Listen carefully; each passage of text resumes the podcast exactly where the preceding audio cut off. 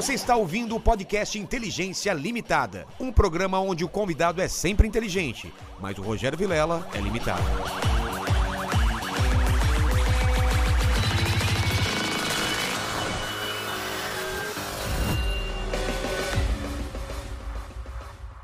Olá, terráqueos! Como é que vocês estão?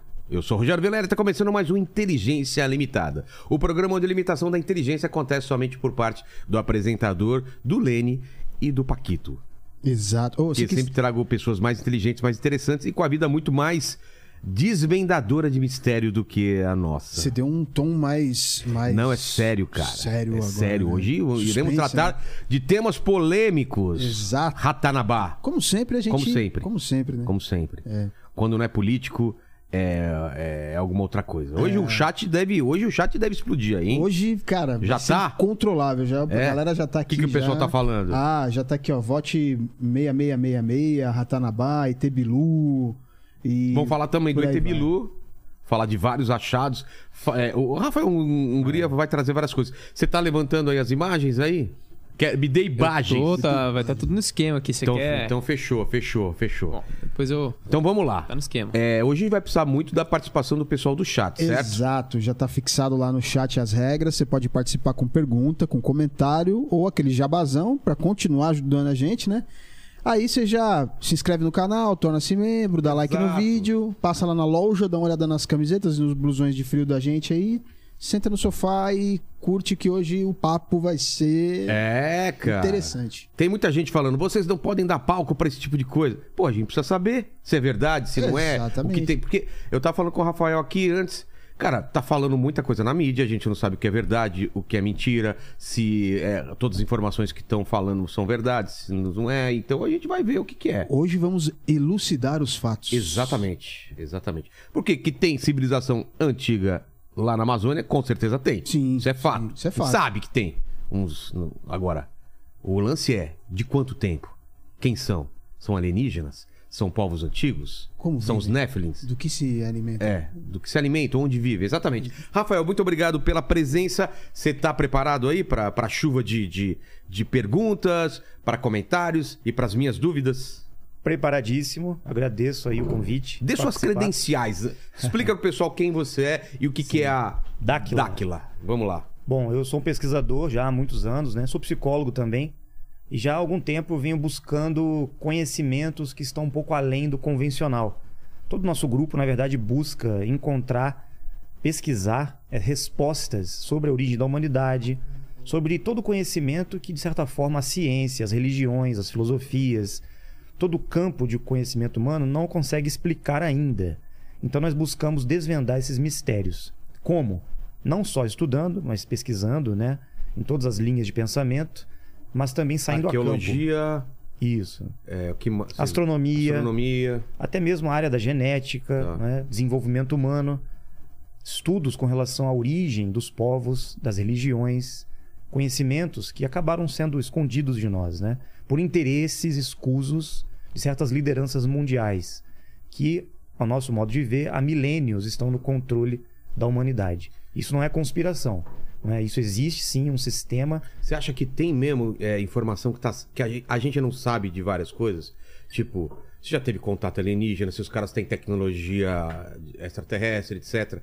Você, se- você é tipo um molder do, do- do- da bagaça. Você é o- vocês são um arquivo X, vai. Mais ou menos isso. É Não como é? se fosse esses É. investigadores aí que buscam desvendar esses mistérios, Entendi. né? Só que de uma maneira muito científica.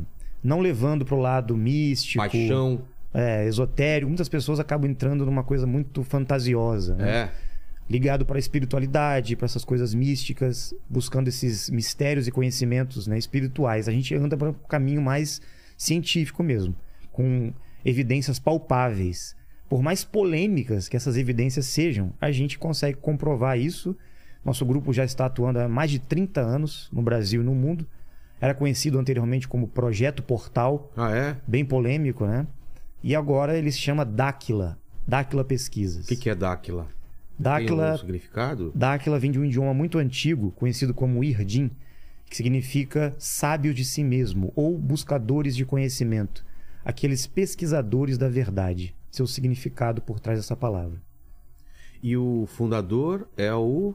Urandir Fernandes de Oliveira. Então, ele polêmico. tá sendo muito atacado, né? Tá, é. Qual- o que que tá acontecendo?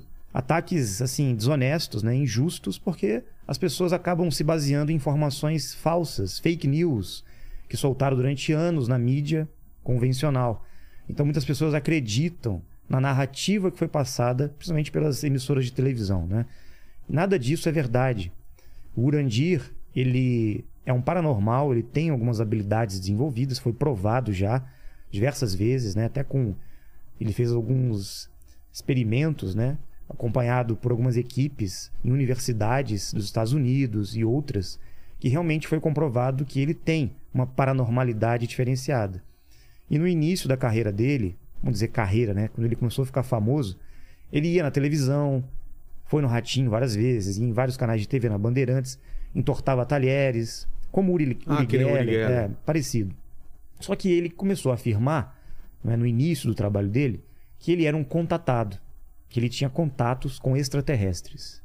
Isso gerou uma polêmica danada na época, né? E o meio ufológico começou a querer investigar essas afirmações dele.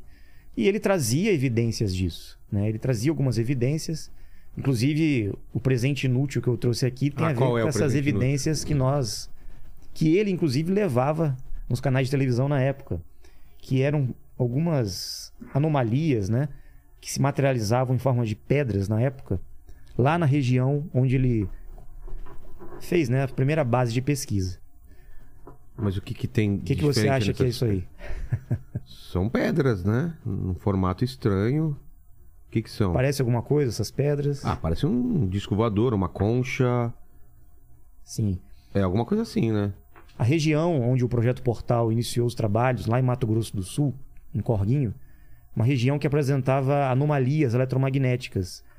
E as pessoas que estavam lá percebiam que essas pedras caíam do céu. Várias pedras nesse formato. O quê? Caía do céu? Caía do céu. Principalmente quando haviam manifestações luminosas, luzes que passavam sobre a região. E isso era muito polêmico. Se você vai lá até hoje, nessa região, você encontra essas pedras espalhadas lá pelos pastos, pelas fazendas que tem ao redor. Eu mesmo encontrei essas, né? Eu trouxe aqui, que pra mim não é inútil, mas vai ser bem útil pra vocês aqui, eu acho, porque certa forma é um artefato, nós consideramos isso como uma Mas anomalia. mandaram né? analisar já? Sim. Sim, mandamos analisar. O que que é Os cientistas dizem que existem minérios. Isso não é uma formação natural. Eles disseram que isso aí não tem explicação. né? Tem pedras perfeitamente formadas em formato de disco voador. Ah, é? É, Essa daqui tá bem estranha, ó. é. Essa aparece bastante.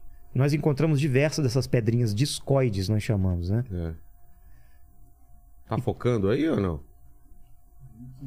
É, mais ou menos. Coloca É. o braço um pouquinho mais pra frente que eu acho que vai. Tá. Tenta colocar na palma da mão. Aí. Aí, garoto, ó. Boa. Então, a princípio, as pesquisas começaram sobre esses fenômenos né, que ocorriam naquela região. E Urandir ia até lá para tentar desvendar esse mistério. O que seriam essas pedras, né? E muitos ufólogos na época tentam, tentaram desvendar. Foi levado para laboratório e encontraram, inclusive, minérios que são provenientes de asteroides, né? Então, assim, foi um mistério. Até hoje é um mistério. Cientistas não conseguiram desvendar como essas pedras se formaram. Existem várias, de vários tamanhos, né? E ele levava essas pedras na, na televisão e realizava os fenômenos paranormais dele. E dizia que era um contatado, que tinha uma parceria com seres extraterrestres e as pessoas poderiam visitar aquele local, lá em Mato Grosso do Sul, que teriam também experiências ufológicas. Isso foi quando? Em 1997, 98, por aí. E muitos grupos foram até esse local, que era o antigo Projeto Portal, né? visitaram a sede da fazenda lá, onde ele re- realizava os trabalhos, os encontros. Chegou a dar mais de mil pessoas por encontro. E as pessoas dizem que ocorriam fenômenos extraordinários. Naves passavam no céu, seres apareciam, e as pessoas viam isso, filmavam, gravavam, né? fisicamente mesmo. E Urandir levou essas informações para a mídia e acabou sendo muito perseguido. A Rede Bandeirantes fez uma, uma matéria na época e conseguiu filmar as naves, inclusive filmou Ah, é? é, alguns fenômenos que aconteceram na época, está tudo registrado, né? Só que, infelizmente, por um movimento realizado por alguns ufólogos aí, que se acham os donos da verdade, né? Acabaram em conluio com uma emissora de televisão, realizando uma matéria difamatória na mídia, denegrindo a imagem do Urandir, do Dáquila, hoje, né? E isso acabou manchando a imagem através de algumas mentiras que foram passadas na mídia, em revistas e tudo mais, em sites da internet. E infelizmente as pessoas acreditaram, né? Tentaram incriminar o Urandir na época e colocar ele como um charlatão. Né? Isso, infelizmente, na época não tinha internet, não tinha como você veicular as coisas de forma mais rápida. Então a televisão sapateou em cima, né? Agora está tudo comprovado, hoje em dia as pessoas têm acesso à informação, a gente conseguiu mostrar para as pessoas, está conseguindo apresentar para as pessoas a inocência dele, que de fato não aconteceu nada, né? Foi tudo uma armação mesmo que realizaram. Então, depois de um tempo, o grupo foi crescendo, as pessoas começaram a participar mais dos eventos com ele lá e ficou mais no anonimato mesmo a coisa. Você teve né, em algum desses eventos de avistamento de. Sim, de... eu cheguei em 2010 lá, né? 12 anos atrás, quando eu tive meu primeiro acesso ao trabalho deles. Eu já era um pesquisador e quando eu fiquei sabendo dessa história do Urandir, do Projeto Portal, obviamente que a princípio eu fui influenciado pela mídia. Eu acreditei que era um charlatão, que era tudo mentira, que era uma farsa, que as pessoas eram um bando de maluco, né? Que diziam estar tendo contato com seres extraterrestres. Só que naquela época, em 2010, foi justamente quando veio à tona mais uma vez a informação que aquele grupo estava tendo contatos com seres. Então, o SBT foi lá, depois a Record foi lá, a Bandeirantes foi lá com o CQC, Danilo Gentili foi lá, depois a Rede TV foi lá. Fazer matérias. cinco emissoras de televisão foram fazer matérias para investigar esses fenômenos, o que acontecia lá e o suposto contato com um ser intitulado Bilu. Ah, época. é dessa época, então. Nessa época, beleza. 2010. né? E quando eu vi essa matéria, eu já era um buscador, já pesquisava, já frequentei muitos grupos, Então, né? mas o que eu sei disso daí é que era uma farsa, né? O ET Bilu não existia, é, foi, foi forjado. Sim, isso eu também imaginava na época. É? Quando eu vi a reportagem, que eles fizeram de um modo que deu a entender, tendenciosamente, que era tudo uma farsa. É, não aparece, só aparece o busca conhecimento, uma vozinha Isso. estranha. Então todo mundo conhece- é, acabou conhecendo essa figura, né?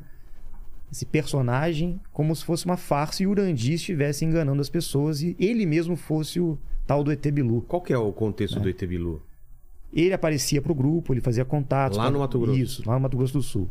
Era um grupo muito grande de pessoas, já, sabe? Mais de 9 mil pessoas associadas ao grupo.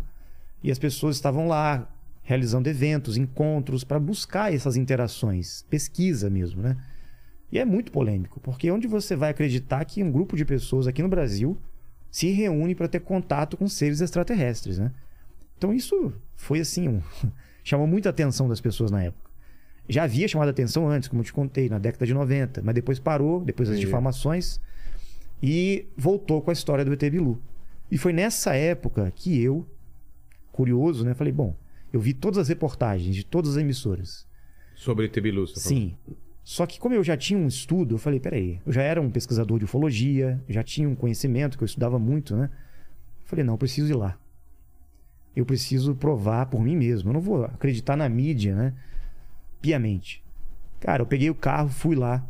Isso era quando? Em 2000, final de 2010. Fui pra lá. Foi logo depois que a Record tinha ido. O do- o Danilo Gentili tinha ido também com o CQC. E eu queria provar por mim mesmo, né? Quando eu cheguei lá, eu me surpreendi. Porque conhecendo as pessoas, né? E vendo aquele local, conhecendo o Urandir, assim que eu cheguei lá, óbvio, eu cheguei com um puta pé atrás, né? Falei, ah, esses caras vão me enganar aqui, mas eles não vão me enganar porque eu vou ficar muito atento, né? Eu vou ver de fato o que acontece aqui. Eu fiquei uma semana só investigando, né? Conhecendo, analisando tudo, até que eu tive uma experiência que, assim, mudou minha vida.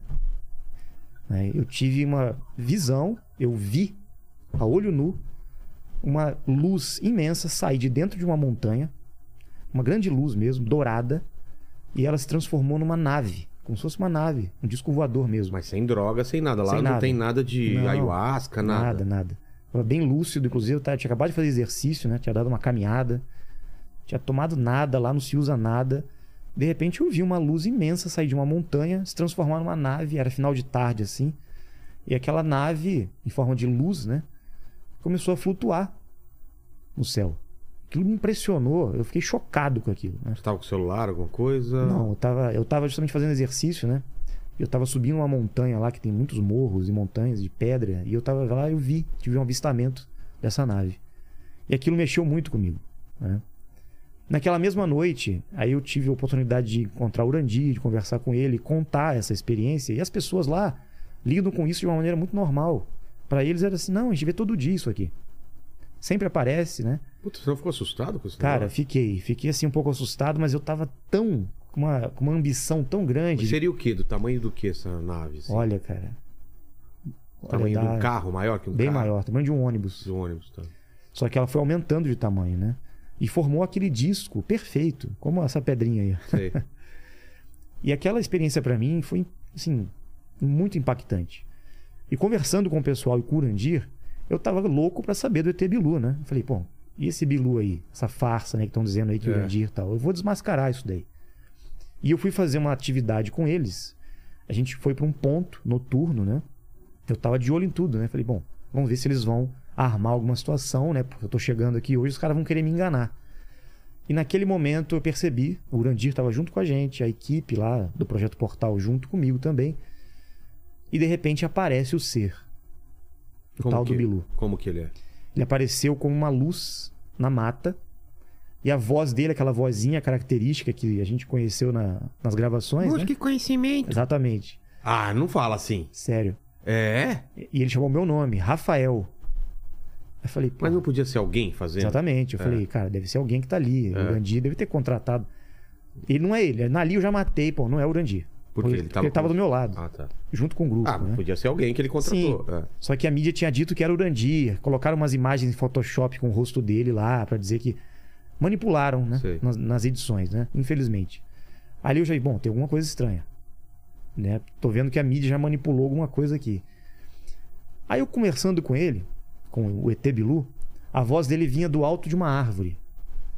Eu falei, pô, mas a voz tá vindo lá de cima, eu não tô vendo nada, né? De repente surgiu uma luz, começou a formar como se fosse uma pessoa mesmo, cara. Uma silhueta humana de luz em cima da copa da árvore. Eu falei, cara, eu não tô vendo isso, né? Eu não tava acreditando no que eu tava vendo. E as pessoas ali com maior naturalidade, ô Bilu, conversando com ele. E eu tremendo, né, cara? Falei, cara, que que é isso, velho? Que loucura. De repente ele falou assim, Rafael, me chamou, né?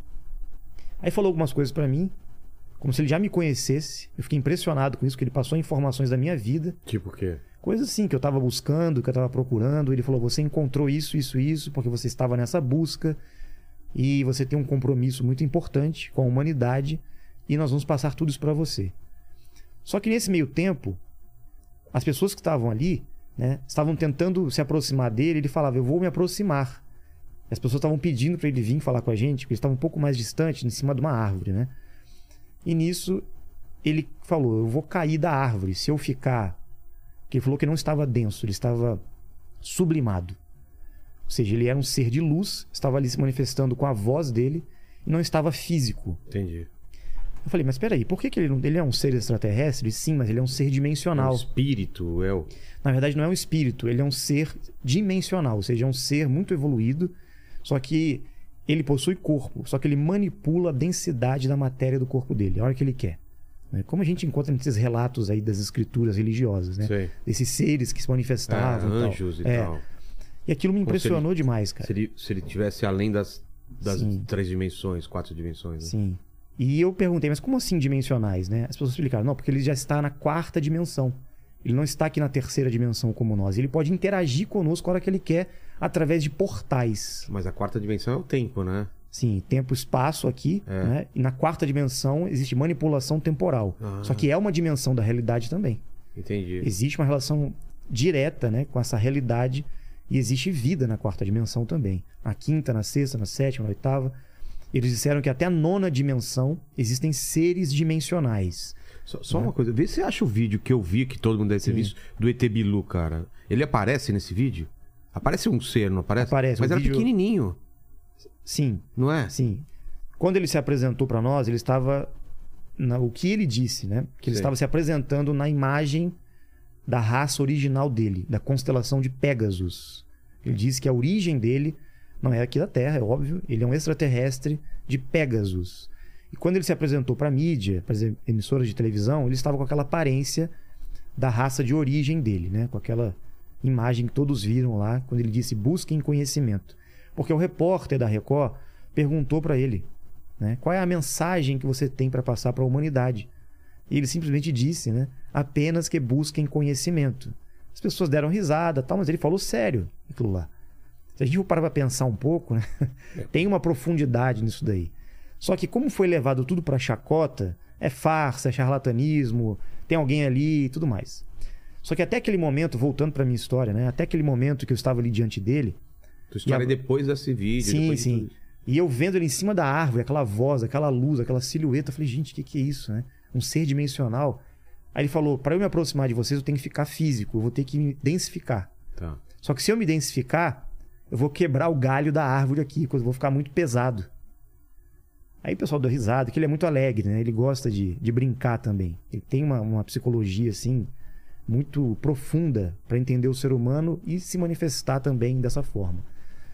De repente, a gente estava esperando ele dar alguma mensagem ali, a árvore quebra, o galho. Plá, pá! Cara, E um estrondo. Aí ele, ah, bum, cai lá de cima, cara. Barulho assim, começa um- uma pessoa caindo no meio da mata. Eu, hein? Cara, impressionante. A gente tava num platô, pertinho ali dele, da E árvore. ele gritou de dor? Não, ele gritou como se estivesse caindo. Ah! É um teatro que ele fez, né? Aí ele falou, ai, ai, ai. E a voz dele vinha do chão. Eu falei, caceta. Pô, o cara tava no alto, dava- caiu, cara. Que loucura. Só que minha mente, meu racional tava pirando ali. Eu falei, pô, como é que pode? Mas pra você era uma, era uma coisa engraçada? Dava medo? Tudo ou é- junto, tudo, junto. Cara, uma loucura o negócio. Você Imagina se passar por uma experiência dessa, você tá ali diante de uma possibilidade daquilo ser um extraterrestre, Sei. ao mesmo tempo ser uma farsa. Só que eu fui É, eu estaria lá- totalmente tentando achar a farsa, né? Tentando Sim. ver onde que tá. Eu Tem- também. Tem, tem gente, é é uma pessoa vestida Sim. de não sei o quê. A princípio eu achei que era uma pessoa, depois eu achei que tinha ali microfone, É, caixa de som na árvore, na exatamente. É, Falei, pô, deixa eu ver aqui, né? Só que de repente surgiu uma luz, falei, tem um efeito especial. Falei, é cara, uma esse, luz por trás. esse Urandir fez todo um aparato aqui, combinou com todo mundo pra me enganar? Mas poderia ser. Poderia, mas Ah. quem sou eu pra. Por que, que ele quer me enganar aqui?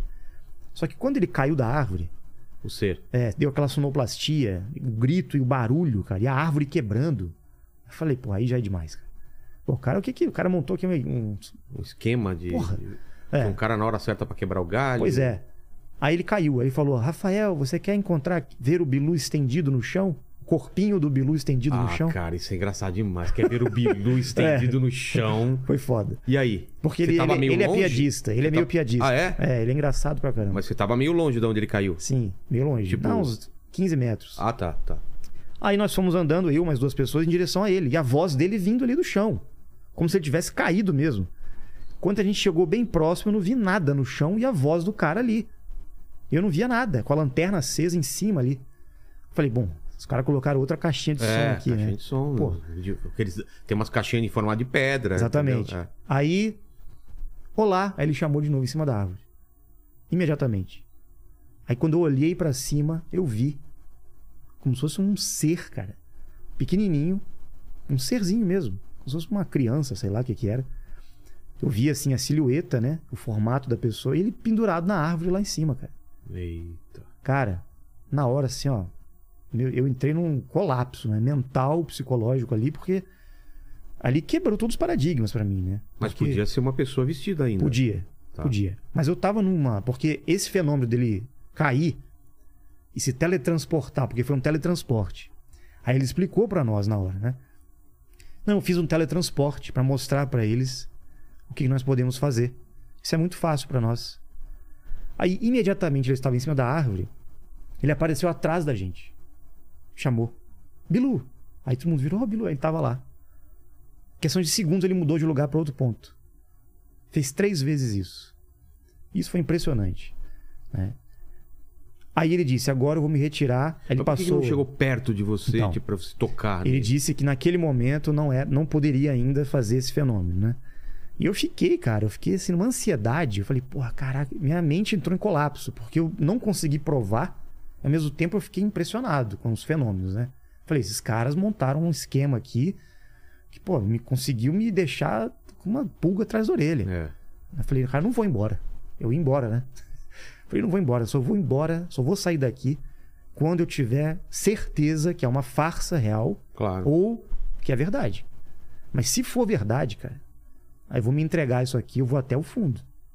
Eu vou até o fim pra descobrir tudo isso e vou mostrar pra todo mundo a realidade, porque tá todo mundo mentindo, né? É, tá todo mundo em coluio. É, coluio. coluio, é. Tá todo Cara, mundo. Eu fiquei lá dois meses.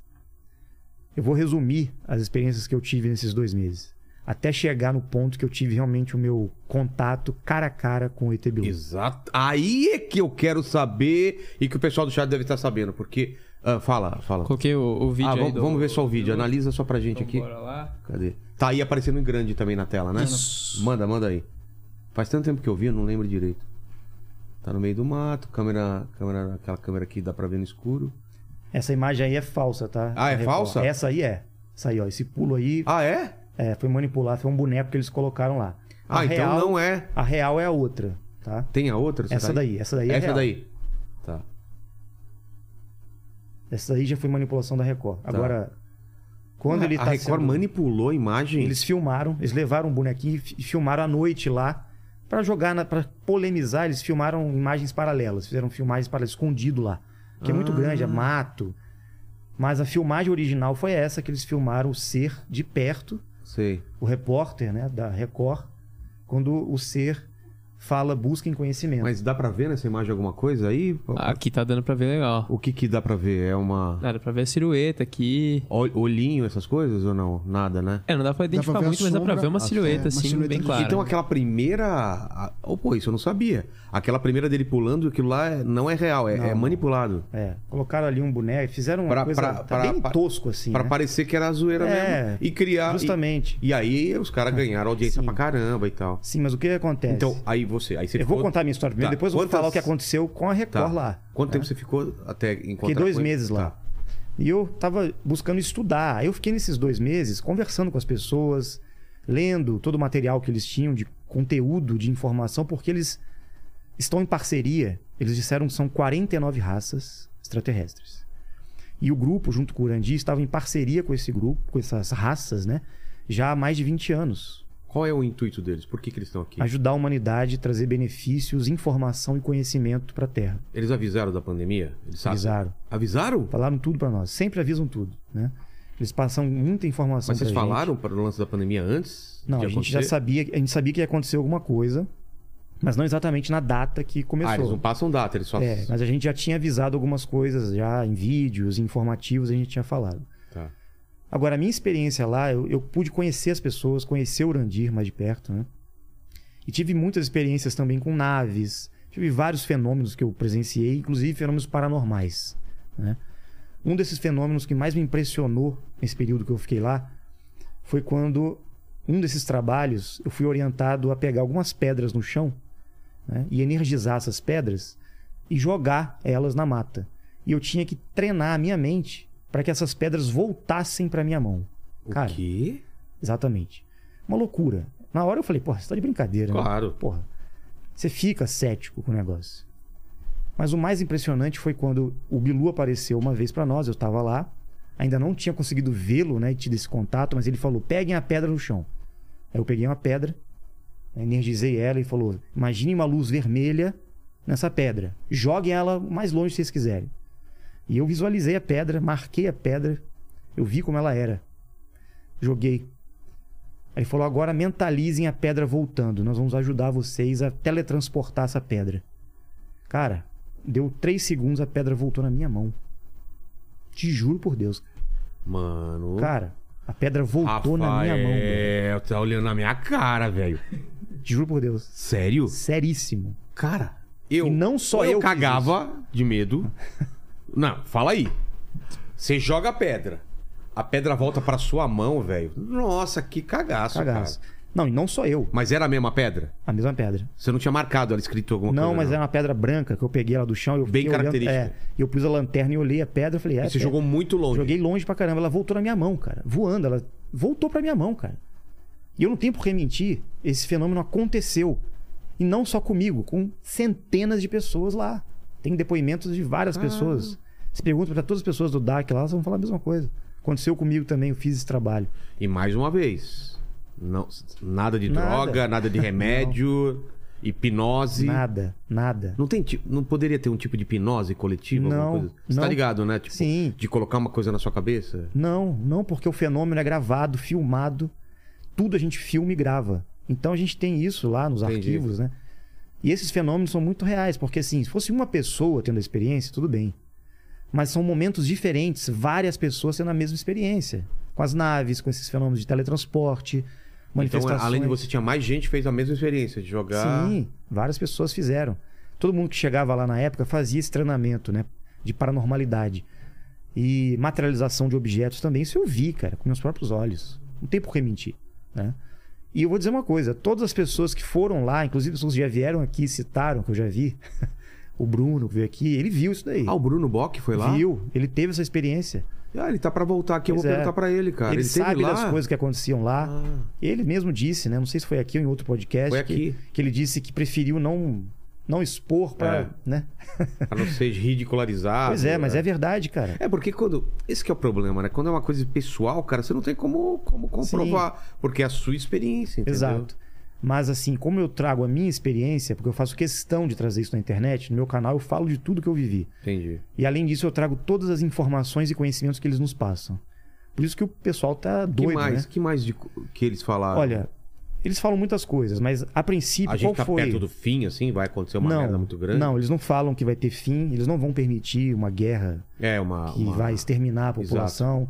Eles interferiram sempre na história. Ah, é? Ah, Eles vêm interferindo na história? Todos os fenômenos ufológicos que as pessoas veem aí em todos os países, luzes no céu, são eles, cara. São as mesmas 49 raças. Só que eles estão em parceria direta com um grupo aqui no Brasil há anos, E por que eles que é o se mostram e falam. Porque a humanidade Cara, ca- não está pronta ainda para um contato extraterrestre a nível mundial. Os caras mostrar a cara na televisão e falar. Aí eles falaram que vai dar guerra. Aí vai dar problema. Porque é complexo. A coisa tem que entrar em geopolítica. Daí, para vocês entenderem o que existe. Eles nos passaram a informação de que existe, de fato, uma infiltração na humanidade por raças extraterrestres. Eles estão infiltrados. Não só eles, mas algumas outras raças que não são tão positivas assim. Que muitos chamam de Anunnakis. Né? Ah, já ouvi falar. O que, que são os Anunnakis? São raças alienígenas, só que elas são de terceira dimensão, como nós. Não são eles, como as 49 raças, né? Dimensionais. São raças físicas, como nós, de outros planetas e outros mundos, que exploraram e colonizaram a Terra. Antes do. do... Os alienígenas do passado. Sei. Esses seres que aparecem em diversas. é, diversas evidências arqueológicas, em sítios arqueológicos, imagens de seres com crânio alongado no Egito. Aquele livro Enfim, Eram os Deuses isso. Astronautas que. que Mostra muita Eric evidência deles. Que, que ah, as linhas de Nazca, Sim.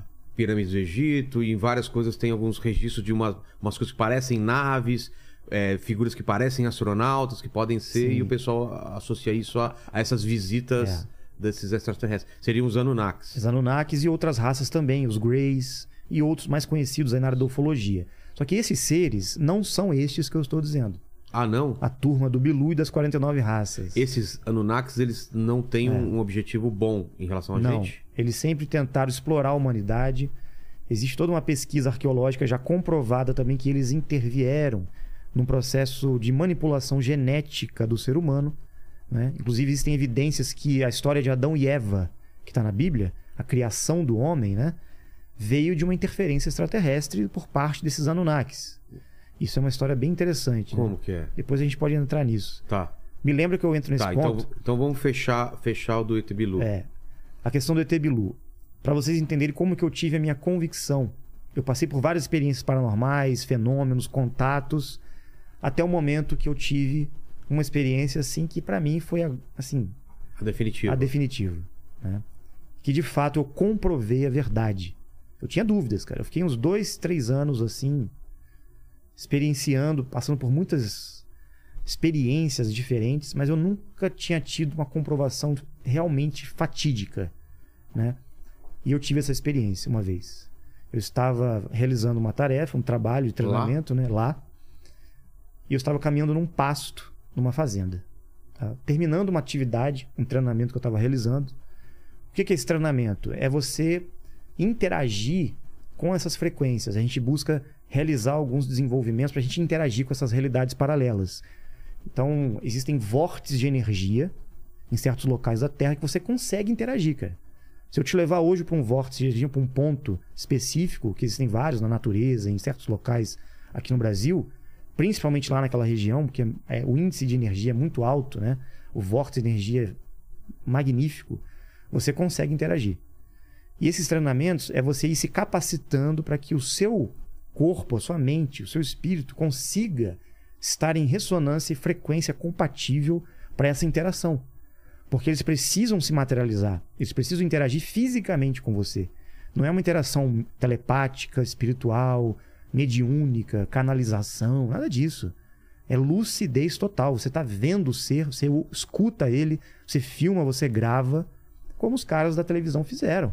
Os caras ficaram uma semana em treinamento para se prepararem com alimentação saudável, né, desintoxicando um pouco o corpo para conseguir ter uma vibração mais alta, né? E é isso que a gente faz.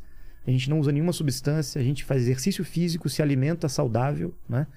E trabalha a mente, para que você tenha um equilíbrio emocional e você consiga aumentar a sua atividade cerebral para conseguir estabelecer um contato físico e verbal. É assim que funciona. Então a gente tem que elevar nossa frequência vibracional enquanto eles estão baixando a frequência vibracional deles. Mas eles não são espíritos, eles são seres vivos como nós, porém em outra dimensão, tá? As pessoas confundem entidade espiritual com seres extraterrestres, né? não é a mesma coisa, é diferente. Por isso que em centro espírita, em locais de trabalho espiritual, é outra frequência, são frequências mais baixas para você lidar com entidades espirituais, essas coisas, desencarnados, como dizem, né? Já os seres extraterrestres não. Eles são como nós, são humanos com características físicas um pouco diferentes, mas eles estão muito mais evoluídos do que nós. E eles não morrem mais. Eles conseguiram transcender essa realidade aqui e vivem numa dimensão que a vida é eterna, eles falaram. Tudo isso me impressionou muito na época. Quando eu tive esse contato, eu estava caminhando numa fazenda, num pasto, de repente veio uma luz do céu, uma luz, uma bola de luz, como se fosse um fogo. À noite? À noite. Só que tava lua cheia. Tava bem claro, assim, eu vi aquela luz descendo. E caiu no pasto. Aquela luz começou a se transformar num ser humano, cara.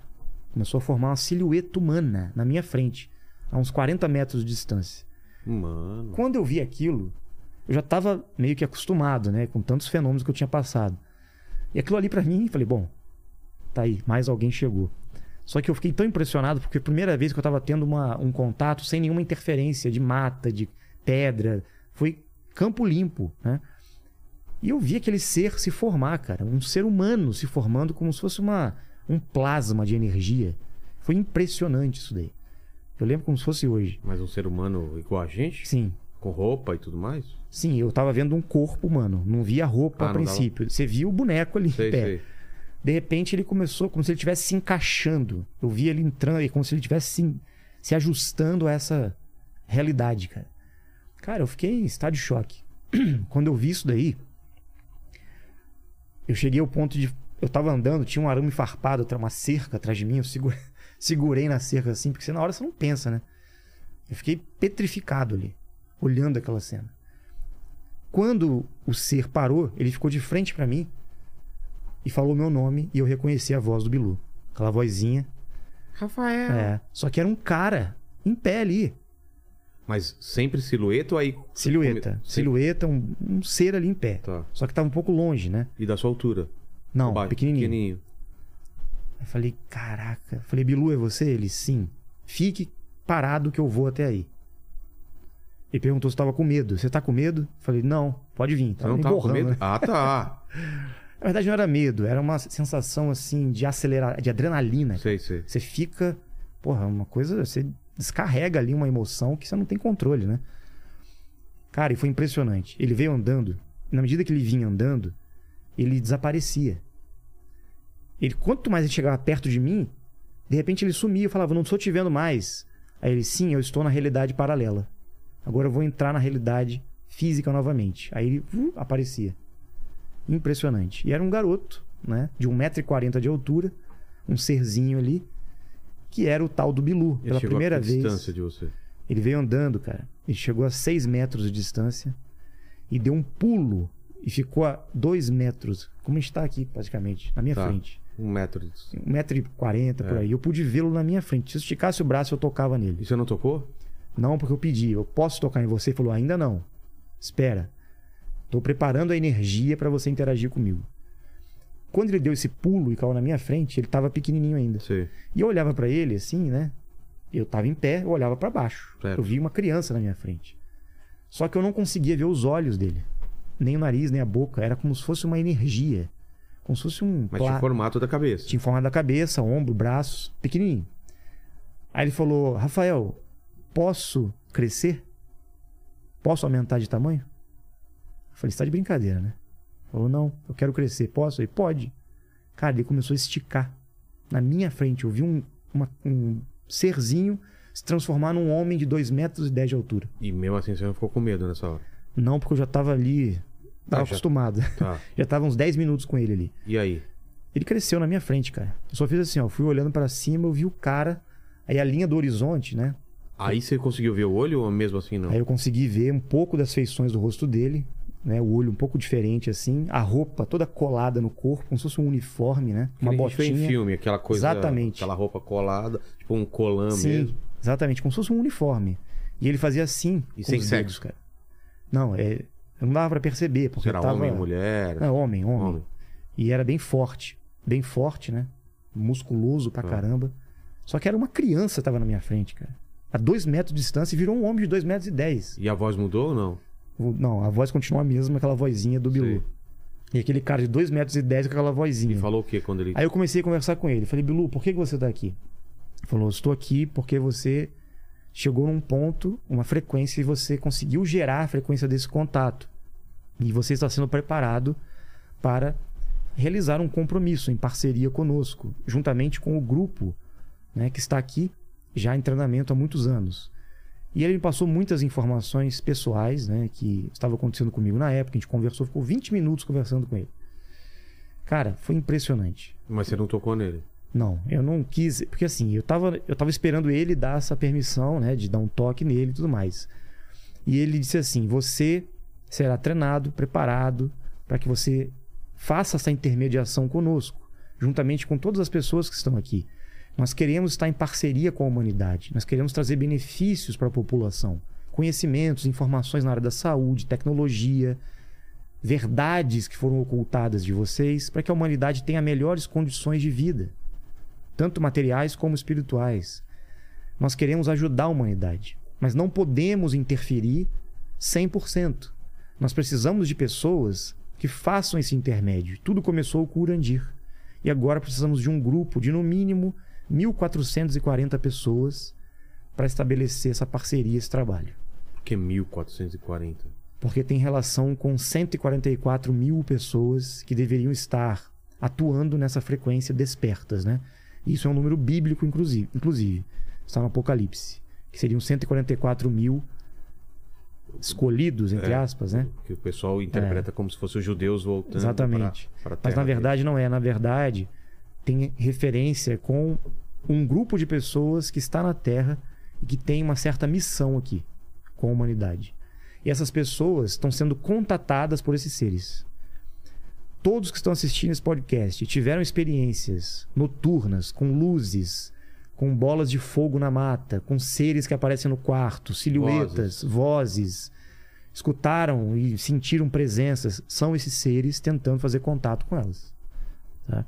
Só que como a gente não tem a preparação ainda para essa sabe interação, que tem outras explicações que o pessoal fala também. Terror noturno, né? Sim. Alucinações. Que aí já é diferente. Aí já é mais interação espiritual mesmo. É a parte mais espiritual, que é Entendi. diferente dessa.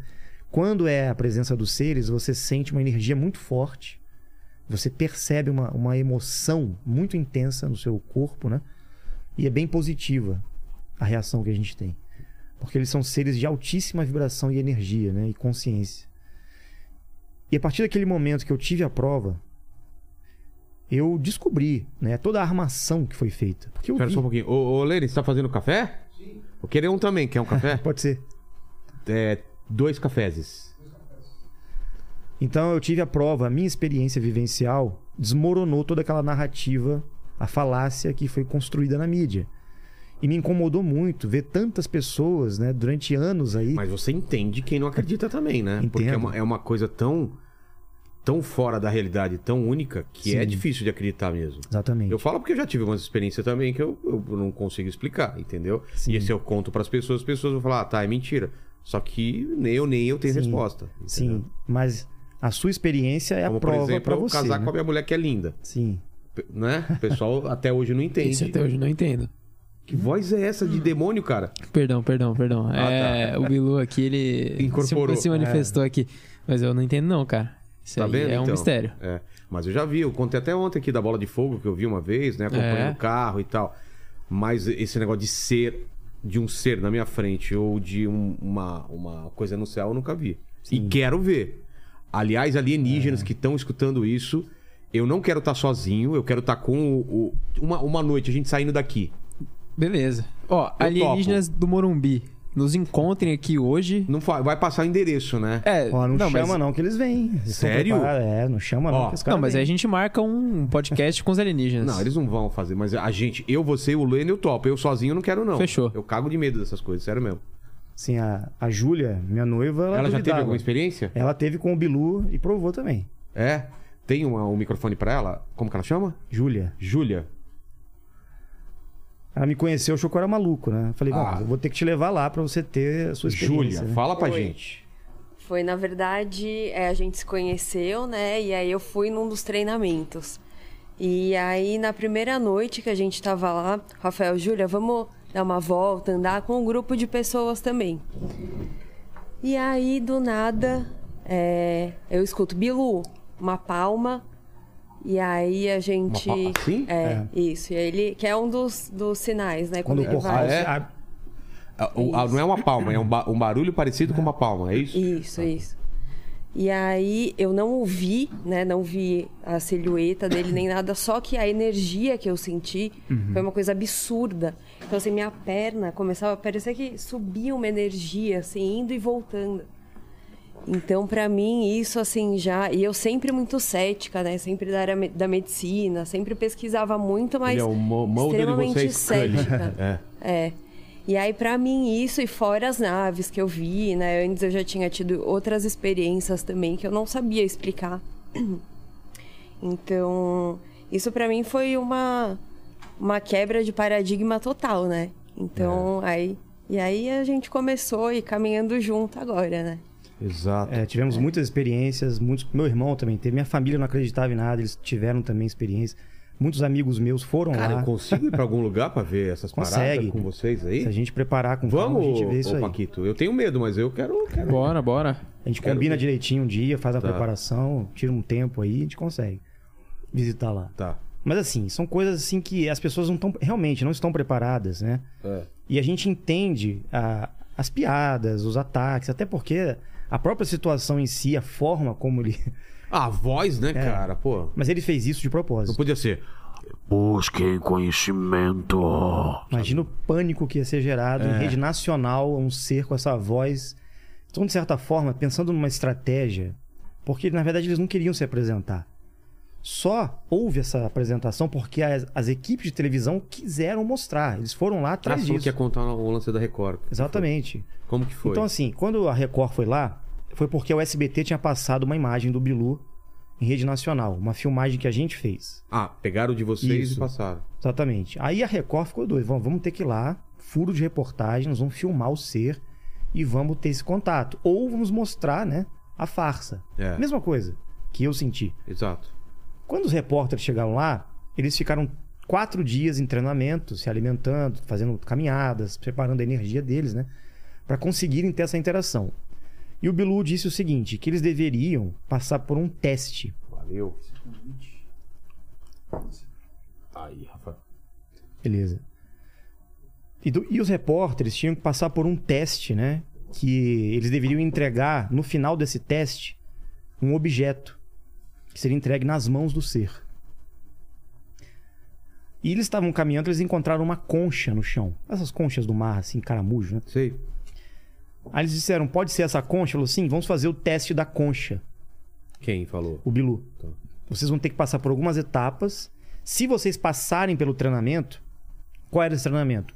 Algumas caminhadas, alguns exercícios mentais né, que eles tinham que fazer. Essa da pedrinha voltando para a mão. Os caras fizeram a pedra voltar na mão deles. Os caras da Record. fizeram a pedra voltar na mão deles.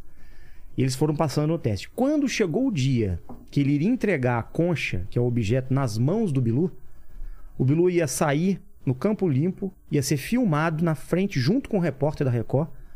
Eles iam filmar o extraterrestre, cara. E ele ia entregar a concha na mão do repórter.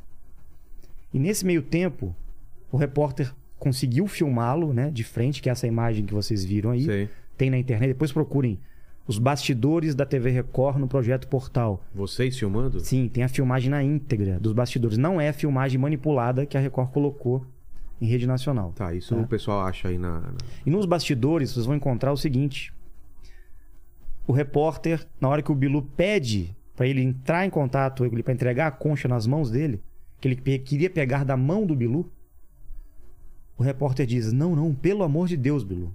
Eu não estou preparado." Ficou com medo, cara. E saiu correndo.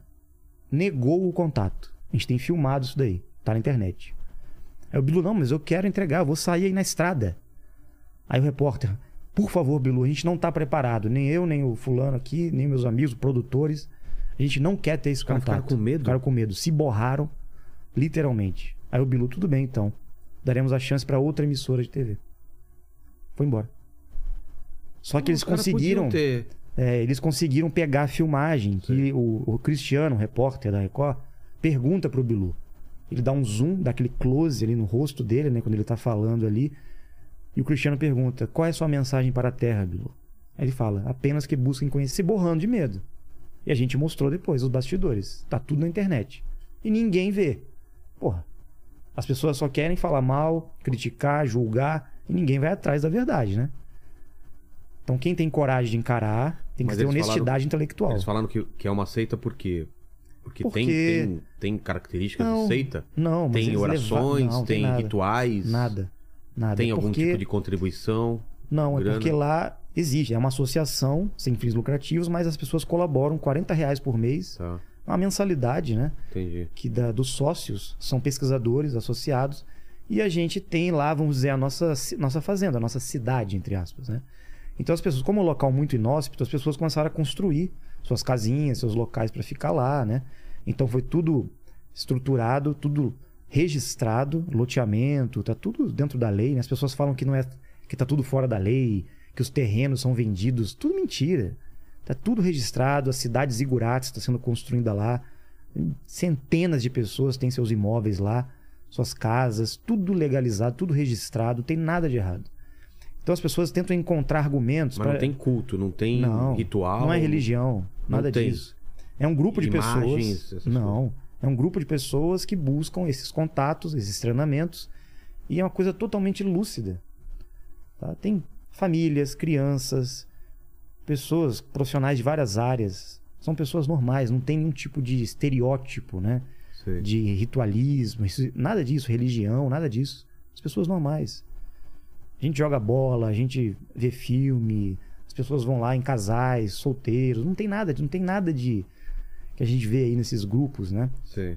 São pessoas comuns, normais, e que estão lá buscando evolução, né? conhecimento e essas interações.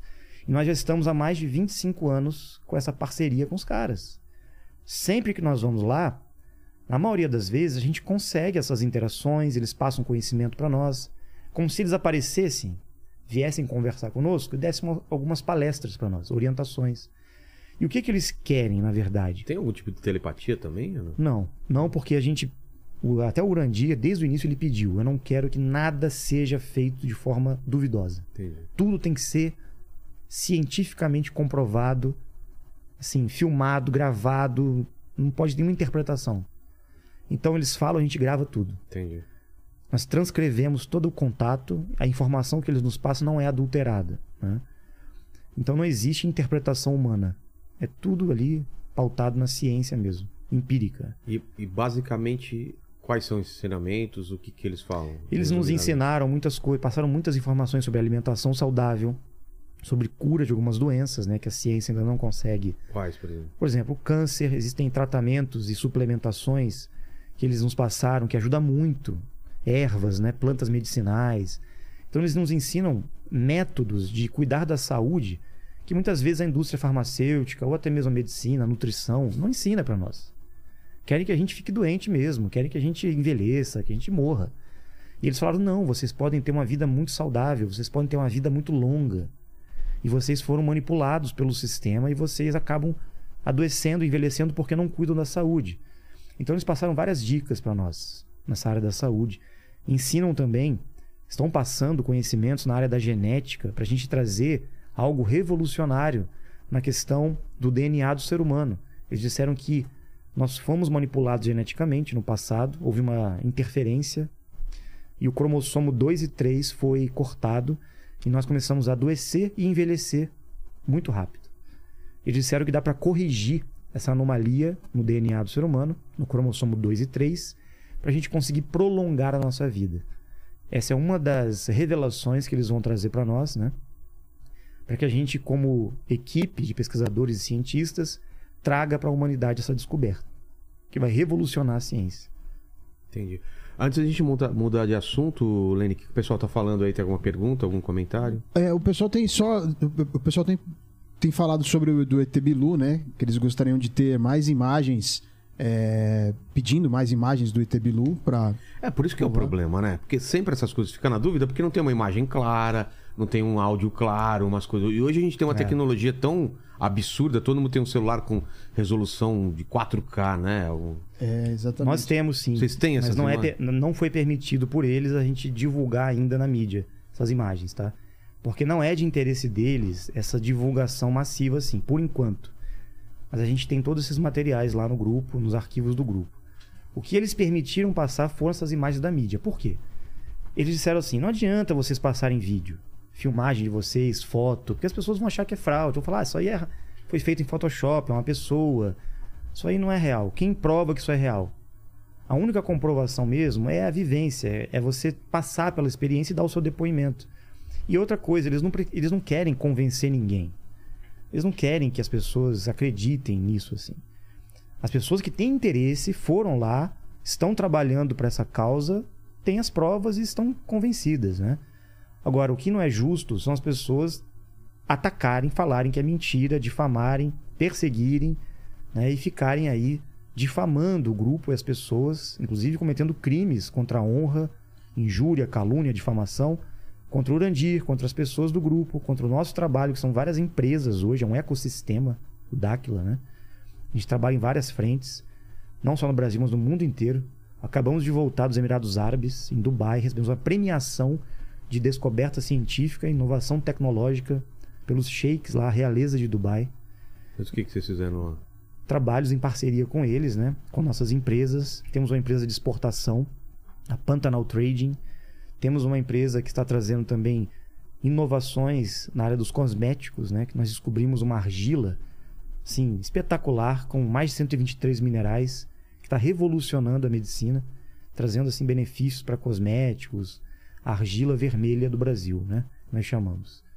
E entre outras descobertas que estamos fazendo na área social, estamos fazendo um movimento socioeconômico, né, para trazer benefícios. Estamos para lançar aí um banco digital, tá? Agora nessa hora aí da, das blockchains, né? A gente está entrando aí com um projeto bem interessante de um banco digital aqui no Brasil. Então, assim, tá muito, o trabalho está se expandindo muito e todas essas linhas de expansão têm a ver com esse compromisso que nós temos. Porque existem orientações dos nossos parceiros que eles nos orientaram a levar isso para a população, tá? Essas descobertas, esses benefícios. E com relação ao Bilu, eu acho que não tem muito o que ser falado, porque ele já se apresentou para Record, para Bandeirantes. O Danilo Gentili foi lá, viu o, o Danilo, Bilu, viu o Bilu, viu o Bilu flutuando na frente dele. O Bilu se desmaterializou na frente dele, tá filmado isso.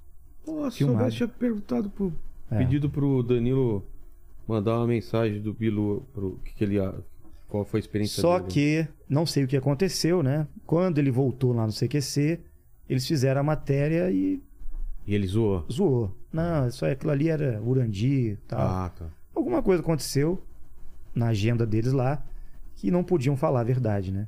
Eles não podiam.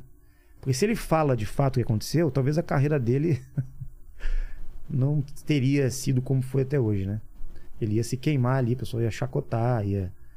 Então ele preferiu não passar a verdade. E até hoje eles brincam, né? Infelizmente. Mas ele sabe. Ele vivenciou, ele viu naves lá. A gente tem filmagem do Danilo olhando pro céu e vendo as naves passar em cima dele. E ele falando assim. Ô, ainda- velho! Ainda Ô, chamou. É, ET lá, velho. ainda chamou a câmera e disse assim: ó, eu não tenho por que mentir. Eu quero que a câmera do CQC grave aqui eu falando, eu estou vendo e eu não tenho por que mentir. Sério? Não teria motivo pra fazer piada. Ele fala isso. Você tem essa filmagem? Tem aí no YouTube. Ô, mano. acho Pode procurar daí, Danilo acho- Gentili É, luzes? O que que coloca? é, no Projeto Portal, você vai ver. Projeto Portal. Danilo Gentili, Projeto Portal, ele tem uma hora que ele, ele fala das naves, né? E que mais aí, Lênis?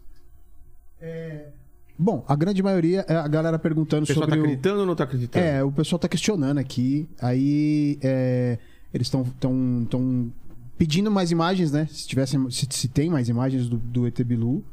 É, e aí as- tem outras perguntas, mas é relacionadas a, a outros assuntos. Por exemplo. É, Aí, mas sobre ET ou sobre Ratanabá? Eu Sobre Ratanabá. contextualizando, eu tô contextualizando tudo isso pra Claro. chegar em Ratanabá. Claro, claro. Eu, eu achei até legal a gente com- É. não começar por Ratanabá. Ó, o Léo, o Léo Saint, ele, ele, tá- ele falou algo aqui, a gente até mostrou o vídeo, mas ele fala assim, ó, por que, que não existe uma foto com o ET Bilu ou coisas que seriam é, questionadas ou, ou no campo do mistério, né? Sem esse papo de que ele não gosta de luz e tal, que parece que foi divulgado na época que ele não aparecia porque não, ele não gostava da- da luz. É isso? Não, não, Não não tem nada a ver? Não procede nada disso. Não? Isso tudo é, bo... é boato. interpretação, boato. Ele aparece de dia, de noite, de tarde, qualquer hora, qualquer. Apareceu já na rua pra nós, em qualquer local. As pessoas falam, não, ele fica atrás da moita. Não. E por que só ele, se são vários seres, ele é o porta-voz? da- Ele é como se fosse o, o gerente ali, geral, né? O cara que manda. É o porta-voz. Mas existem vários seres. Eu tive contato com vários seres, não só com ele. É, esse é do Danilo? Isso, esse é do Danilo. É, Deixa eu só mesmo. colocar o Ah, arruma aqui. essa voz aí, ô, cara. Eu tô com medo dessa voz aí. Tá difícil hoje, É, verdade. vai lá, vai lá. Dá pra tocar? Aqui a gente não ouve o som, não, né? Não. Não sei. Eu vou, vou colocar com som. Em um movimento que não é de avião, que não é de satélite, as duas luzes estão andando juntas assim. Devagarinho. E agora estão andando devagarinho. Nossa, foi. Do nada. A gente não tá gravando, a nossa câmera do CQC não tá gravando o céu, porque não dá pra pegar. É muito escuro, não tem luz. Tem- mostra pra eles pra eles verem que não dá. Não dá pra pegar. Mas confiem em mim, tudo que eu tô falando eu tô vendo de verdade, não tenho por que mentir. Pelo contrário, se fosse mentira eu teria mais motivo de fazer piada. Deram uma pedra na do produtor. O produtor jogou a pedra pro meio do mato, a pedra marcada voltou na mão do produtor. Hoje o Bilu tá pedindo a pedra de volta, tá pedindo uma Sou eu que falei? Não, Danilo. exigiu que a equipe do CQC ficasse um tempo aqui nessa pedra, se energizando para ele poder se manifestar pra gente. E aí, de repente, apareceu um flash do mato. Mano. E o Bilu começou a se manifestar com voz. Esse é um contato imediato do terceiro grau já. Quarto. Quarto grau. Né? Então, começou um contato imediato do quarto grau. A gente vai à disposição, Bilu. Acho que é terceiro grau, né? Quarto. Quarto é quando. Não, é verbal. Quarto é contato verbal. Ah, é? Primeira chance eu perdi. O ET deu sete chances para a humanidade conhecê-lo.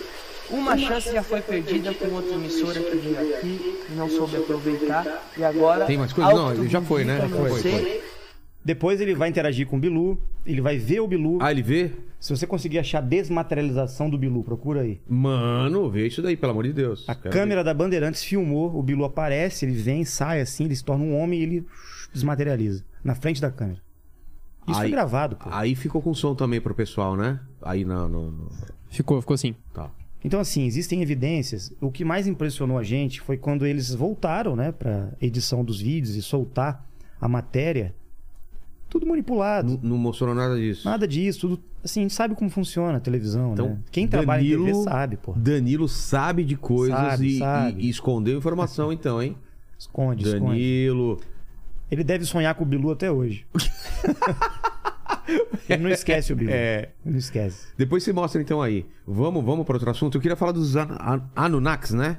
Anunnakis e esses, essas intervenções aí ah, antigas que, que vocês podem Sim. ter estudado. E, e se isso tem alguma relação com a, a cidade de Ratabaná. Sim. Ratanabá. Ratanabá, é. Por que, Sim. que esse nome, Ratanabá? Também é o nome do idioma Irdim, aquele mesmo idioma que de Dáquila, né? Sei. que segundo eles foi o primeiro idioma da Terra. E existem evidências disso na Amazônia, nós encontramos em algumas inscrições em pedra, né? Esse antigo idioma que segundo eles foi a primeira inscrição e o primeiro idioma falado e escrito na Terra, que foi trazido pela primeira civilização que esteve presente no planeta, que eles chamam de Murius. Lógico, tem como provar isso? Não, não encontramos ainda evidências científicas escritas dizendo os Murius estiveram aqui, tal, tal, tal. Essa informação que nós recebemos, diante das indicações que eles nos passaram, porque nós perguntamos quando tudo começou aqui na Terra. Foi lá na África, no Oriente Médio, quando que a vida humana começou e quanto tempo?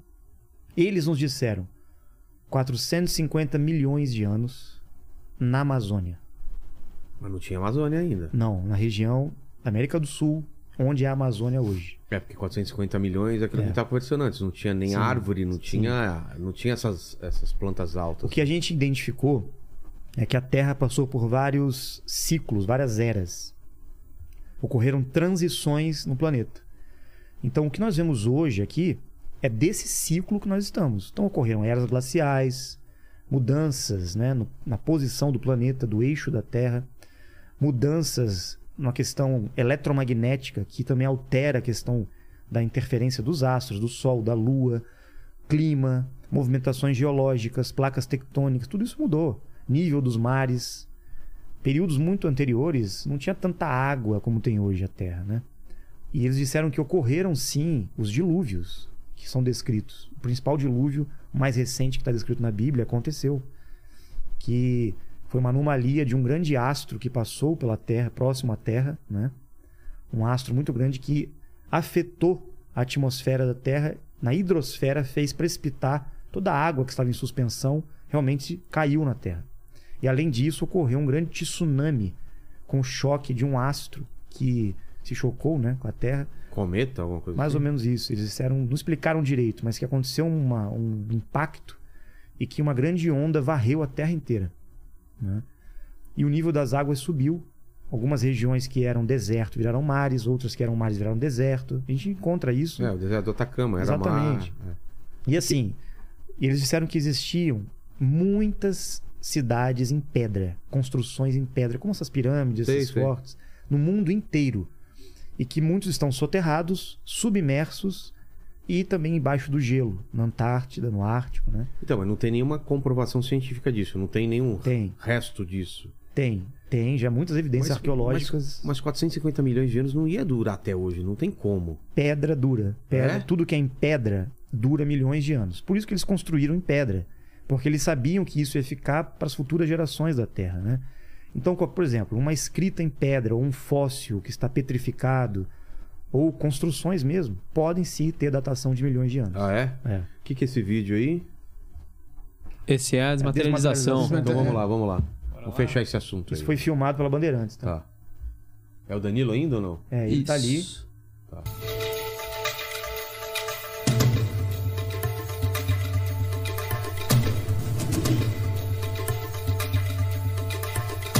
Aqui não dá pra ver, tá, a câmera tá. pra não, nós, não, tá mas eu, eu vi mais ou menos. É Uma, uma luz e vai baixando aí, É. né? Tem aí. filmagens melhores, né? Depois Tá. vocês procurem na internet. Não, tudo bem. Tem bastante filmagem melhor do que essa. Tá. Então, voltando, vo- vo- vamos dar o contexto, então. Quando começa esse papo, da onde vem o estudo, quem fez a primeira descoberta, como que foi? Seguinte, primeiro a gente recebeu informações deles, né? E eles disseram: é isso que aconteceu. Havia uma civilização em toda a Terra, Antediluviana, antes antediluviana, essa civilização tem milhões de anos. E essa civilização veio para a Terra. São extraterrestres. Tá. Então essa história que as pessoas estão dizendo, ah, mas o ser humano não existia 450 milhões de anos, não tinha. Realmente, o ser humano como a gente conhece hoje, Homo sapiens sapiens, né? Essa geração que a ciência faz a datação de milhares de anos da humanidade, está correta. Só que isso não significa que não existiram civilizações, outras humanidades com visitantes do espaço, extraterrestres que visitaram a Terra no passado e foram eles que ajudaram na criação do ser humano aqui, tendo em vista toda essa história que não é mais uma teoria, isso existe registrado, né? Que foi encontrado em placas de argila lá na Mesopotâmia, no Iraque, na antiga Suméria, a evidência da presença dos Anunnakis, desses seres que vieram do céu para a terra, os deuses, né? Não, mas isso não é evidência, são teorias, né?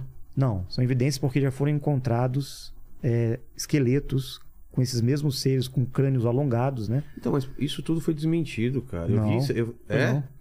Dá Isso uma é- olhada. Eu, essa eu é a narrativa. Eu já vi, eu já né? vi esse- isso que ele tá falando, fui atrás porque eu me interesso por esses assuntos.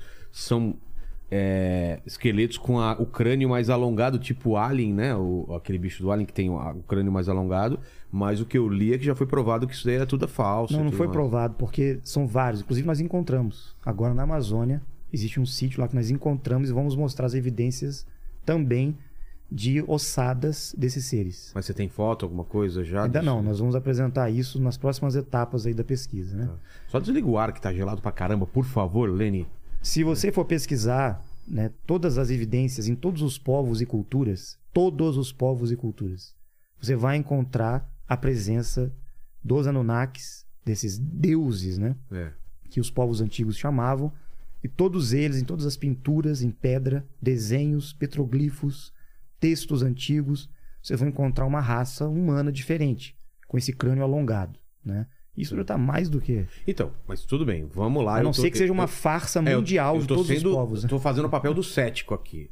A gente tem isso, que pode ser uma raça ou pode ser um fruto de uma imaginação também desses povos. Tudo bem que são em vários lugares, a mesma, a mesma imagem ou coisas parecidas, mas ainda assim a gente fazendo o papel do cético não é uma prova definitiva, concorda? É uma prova porque todas as construções ao redor do mundo, a mesma geometria, a mesma arquitetura, no mundo Você inteiro. tá falando assim, ao mesmo tempo As tinha pirâmides, por Pirâmide no Egito, tinha Isso. pirâmide no México, onde é o México agora. Isso. É, Porto Rico, é, como chama lá embaixo? É, na América Central, Sim, né? sim, e tudo sim. mais. Várias pirâmides ao redor do mundo. E a gente vai achar, diferentes, a né? gente vai achar pirâmide na Amazônia também? Vai, tem várias lá. Tá tudo soterrado. É? E a gente sabe onde é que está. E o que eu quero dizer é o seguinte: em todos esses locais com pirâmides, vamos dar um exemplo, né? Tá. Existem pinturas de seres diferentes com um crânio alongado. Então, peraí. Os mesmos seres, esses caras estavam presentes em todas essas culturas? Com a mesma arquitetura? Sendo que na época não tinha veículo. Como é que eles se locomoviam na Terra? Peraí. Eram homens primitivos, uma era que a ciência diz que o ser humano não era evoluído, não havia tecnologia, e os caras voavam, os caras tinham tecnologia para construir pirâmides, os caras estavam presentes em toda a Terra, os mesmos artefatos, os mesmos símbolos, você vai encontrar em todas as partes do mundo nesses locais. Mas até da construção das pirâmides, os caras provaram que era possível construir mesmo com a tecnologia dos não, caras eles lá. tentam, eles tentam justificar desesperadamente uma forma para explicar. É. porque eles sabem que não tem como. É, Cara, a mesma tecnologia para um povo primitivo, né? Essas teorias aí da arqueologia moderna, elas tentam justificar algo que a arqueologia proibida mostra. Os pesquisadores independentes têm muito mais lucidez do que essas pessoas que justificam. Por exemplo, encontramos agora lá na Amazônia essas quadras de Ratanabá, que nós chamamos, que são nitidamente construções que estão ali embaixo da, da floresta. De pedra? É. Quadras perfeitamente alinhadas, com o mesmo Tipo tamanho. ruas? Ruas e quadras, grandes blocos, né? Depois vai mostrar a imagem aí. E já tem historiadores e arqueólogos dizendo que são formações naturais. Não, eu também Pô. vi gente falando que é po- povo indígena, de qui- é, 500 depois de Cristo, sim. De 500 a, a Então, 1000 depois de Então o Cristo. índio ia pegar ali um pedacinho de pedra lascada e ia fazer um bloco de um quilômetro de extensão, perfeitamente alinhado, Tem lapidado. bloco de um quilômetro? de um quilômetro. Não, vários blocos que Vários formam blocos um quilômetro. formam um quilômetro. Não, cada bloco tem 900 metros. Quê? É, que nós encontramos Tem lá. bloco de 900, 900 metros? metros de distância, alinhados na mesma distância. Como que carregou isso? Então, é um índio lá levando com a, com a- É. com a sua esposa lá. Tem o que que, se- que tem pra gente mostrar aí? Então, assim, Vão ó, preparando aí pra gente. uma pedra da pirâmide do Egito, de Gizé, por exemplo, você pega lá um bloco daquela pirâmide. É impossível hoje com a tecnologia humana, ao- trazendo, tendo a ideia do povo primitivo que era da época, os egípcios, construir aquilo lá. né? E não tem sentido, porque Aí são os blocos lá na Amazônia que a gente encontrou, né? As quadras. Parece pequenininho, né? Mas não Isso é. não tem nenhuma manipulação de Photoshop. Isso Nada. é real. Real. Tem um vídeo também, né? A gente a- essa região. Cara, são quadrados perfeitos. Olha aí. né? Então o índio foi lá e lapidou isso. Vamos fazer aqui um quadrado pra pode jogar. Vamos jogar jogo da árvore plantada, tipo aquelas re- re- tipo reflorestamento, Não, Local, in- local inóspito aí. É no meio do O nada. ser humano nunca entrou aí. Segundo os pesquisadores. Nem a gente conseguiu descer ainda, pra você ter uma ideia. Mas não podem ser povos antigos indígenas, os, os povos originais. Pode ser. Sim, porque existiam civilizações pré-diluvianas. Não, não, tô falando É. mais recente, assim. Pode também, porque foram vários povos que passaram por essa região. Então, mas isso que eu não queria entender. Esses povos antediluvianos, eles sumiram? Ou eles foram embora e voltaram? Alguns foram embora porque não eram daqui, eram visitantes. E outros, as raças foram dizimadas no dilúvio, em outros cataclismas da Terra, né?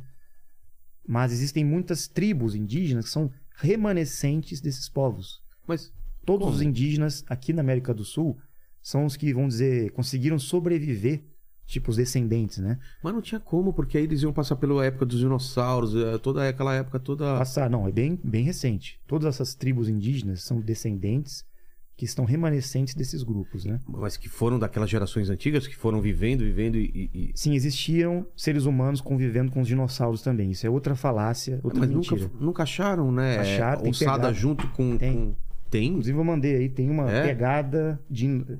Procurem aí depois, vocês vão encontrar. Tem uma pegada de dinossauro fossilizada na rocha e uma pegada humana junto com o dinossauro. Assim. Isso foi provado pelos... Olha lá. Isso aí é datado de milhões de anos, tá? E a ciência nega. Não, finge que não existe. Finge que não...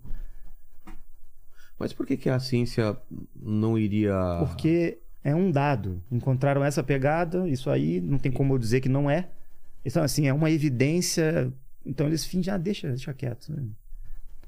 Não vamos Tá. mostrar isso, né? Você tem um áudio aí do que, que eu pedi pro Sacani levantar as, as principais dúvidas pra ele ir respondendo, né? O lance do, da, da- da- Vou, vou pegar aqui. Tá bom, tá bom. Que o Sacani, né? O Sérgio Sacani ele fez um vídeo, né? Sobre, É. sobre Ratanabá. E ele levanta as perguntas pra você, que ele, até resumindo, eu ouvi o áudio, ele fala que realmente tiveram algumas civilizações, mas o problema é a datação, é no- A É o- datação É. da civilização dos Murios não tem a ver com a datação científica do ser humano. E sim a nossa tese com a presença de visitantes aqui no passado que chegaram na Terra. Os Murios vieram de algum lugar e construíram todas essas cidades em pedra. Eles estiveram presentes não, em toda só, a Terra. não só nessa região da Amazônia. Não só ali. Ali seria a capital do mundo na época. Seria, vamos dizer, o centro. É, porque a- a- até os continentes eram, eram, Sim. eram colados, né? Não sei se na Sim, época. mas- era diferente. era Era, bem diferente, mas nesta região amazônica existia e ainda existe, está soterrado, uma grande cidade em pedra, construções estão intactas lá.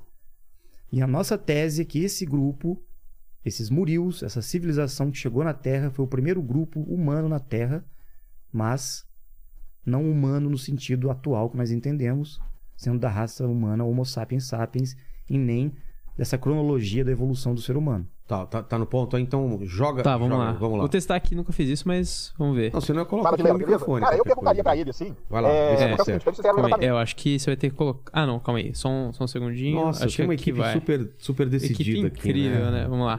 Fala, Vilela, beleza? Cara, eu perguntaria pra ele assim. É, porque Tá é o seguinte, pro então pessoal? eles fizeram. Tá, tá Fala, sim. Vilela, beleza? Cara, eu perguntaria pra ele assim. É, porque é o seguinte, então eles fizeram o levantamento e tudo e tal, né? Por que, que eles não apresentam os dados do LiDAR, e, que é o equipamento que eles usaram? E eu perguntaria se eles estão planejando publicar esse trabalho em alguma revista de geologia ou na própria Nature, né, que uma semana antes publicou as outras cidades perdidas na Amazônia e tudo mais. Agora, se eu perguntaria isso. É, dá uma pausa. Fosse perguntar, Ah, ele já isso. tá terminando. Sim, tudo isso está previsto, né? Então Nossa vamos lá. O que, intenção que é o, o que, que é o lance do Rider? O que, que é que ele Você sabe o que, que é? LiDAR. Hã? LiDAR. O LiDAR. O que, que é LiDAR? Eu vou explicar, Tá. para não ficar fora de contexto. Tem mais áudio, não? É aí, né? É, tem o final, mas ele entra em outros assuntos. Basicamente, é, basicamente essas são essas duas perguntas que ele faz. Tá bom. É, a gente concorda que a tese de informações que nós recebemos é uma coisa que realmente não tem como você trazer em âmbito de científico. Não dá pra publicar na, na sim, Nature, por sim, exemplo. são informações que nós recebemos e estamos buscando comprovar essa tese. Então, 450 milhões de anos, informações que nós recebemos. Murios, informações que recebemos. Se as pessoas querem julgar isso, tudo bem. Mas para nós, não importa. Essas informações que recebemos, nós vamos a campo para comprovar isso. Então, nós sabemos que lá na região amazônica existem evidências que vão ser provas suficientes da existência dos murios, que vão ter evidências também de fósseis de construções que vão ser datadas dentro de um período histórico que poderá chegar próximo dos milhões de anos. Existem estátuas, construções, muitas coisas lá que vão ser apresentadas, pirâmides e tudo mais. E que vão revolucionar o contexto histórico da humanidade, porque vai ser mais um acréscimo essas descobertas que já existem no mundo inteiro de arqueologia, tá? de outros pontos que já estão aí sendo estudados. Agora, o que nós encontramos, as evidências dessas construções em uma parte da Amazônia, é apenas uma parte. Existem outras regiões que nós já sabemos onde estão. Não, mas eu queria Outras entender o que construções. ele falou lá, né? Vou falar agora. Ah, tá. Então nós, para provarmos isso cientificamente, não adianta só olhar por cima e falar, ah, bom, ali tem alguma coisa, estou dizendo que tem ali Ratanabá. Não. Nós contratamos uma empresa privada que fez todo o escaneamento a laser, Como ou seja, o avião passa por cima e vai soltando pulsos Sei, a laser, fazendo o escaneamento como Que se fosse um raio-x. atravessa a Copa das Árvores. Atravessa e tira toda a vegetação e pega tudo que está na superfície, fazendo um mapeamento de tudo que tiver ali de construção, vai mostrar. Entendi. Então vai aparecer tudo no mapeamento que a gente fez. Como chama isso? LiDAR. LiDAR. LIDAR em português, Tá, né? lidar. LIDAR, LiDAR. Que em inglês é, uma, é um nome que é uma sigla, né? Sei. Light Detection. Tá. Então, o resultado do LiDAR já está em processamento. né? Já está em processamento. Nós vamos apresentar os resultados em uma semana, no máximo 10 Aí dias. sim, né? Aí, Aí teria sim. Uma, uma prova. Sim. Então nós vamos apresentar, vamos divulgar sim. Esperamos que as revistas científicas aceitem, né? Porque se eles continuarem atacando e dizendo que a gente que não é, que é mentira, que é Photoshop, que a gente não mostrou nada, eles vão pagar mico, tá? Porque vai estar tudo sendo registrado, né? Todo o relatório oficial da empresa mostrando o resultado do LiDAR ali vai mostrar o que tem ali. Se não tiver nada de construção, nós vamos assumir, não, realmente nos enganamos, não tem nada, beleza. Mas as evidências apontavam ali para uma construção. Não, e ele Né? fala também de um, de um artigo que saiu semanas antes. Sim, saiu na Bolívia, encontraram na Bolívia algo parecido, Ah, é? menor, né, bem pequeno, uma região menor, e a Nature publicou, né? Então pesquisadores alemães publicaram uma É, descoberta. essas que foram de 500 anos depois de Cristo, né? Que eram Sim, eles eles estão colocando essas datas, é, né? aproximadas. Né? Só que os próprios arqueólogos, pesquisadores ficam em conflito, eles ficam indecisos, né? Porque todas essas descobertas demora para você Claro. Então eles ficam nessa confusão, assim, quase todas as descobertas ficam nessa briga de datação. Mas a gente não está afirmando que essa datação está 100% correta, tá?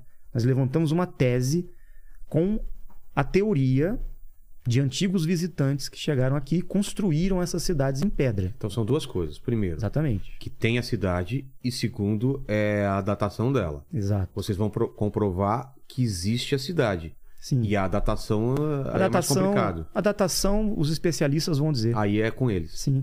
Só, só toca o, o final do áudio para ver se não tem mais nenhuma pergunta. Mas a nossa tese a gente Que vocês sustenta- receberam. É. Teoricamente milhões de anos, mas a gente não precisa brigar por isso. Mas não é uma. Não é, isso não foi através de pesquisa, foi através Não. da informação. Isso, informação, mas esperamos encontrar evidências que comprovem mas, isso. mas quem passou essa informação? O ET Bilu? Nossos parceiros. Não tem nada a ver com o ET Bilu, isso.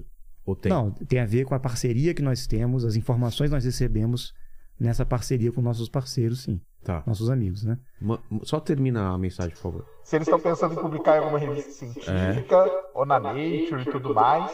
E se eles têm os dados do LiDAR, que pra, por que, que eles não mostraram esses dados aí do LiDAR e tudo indicando?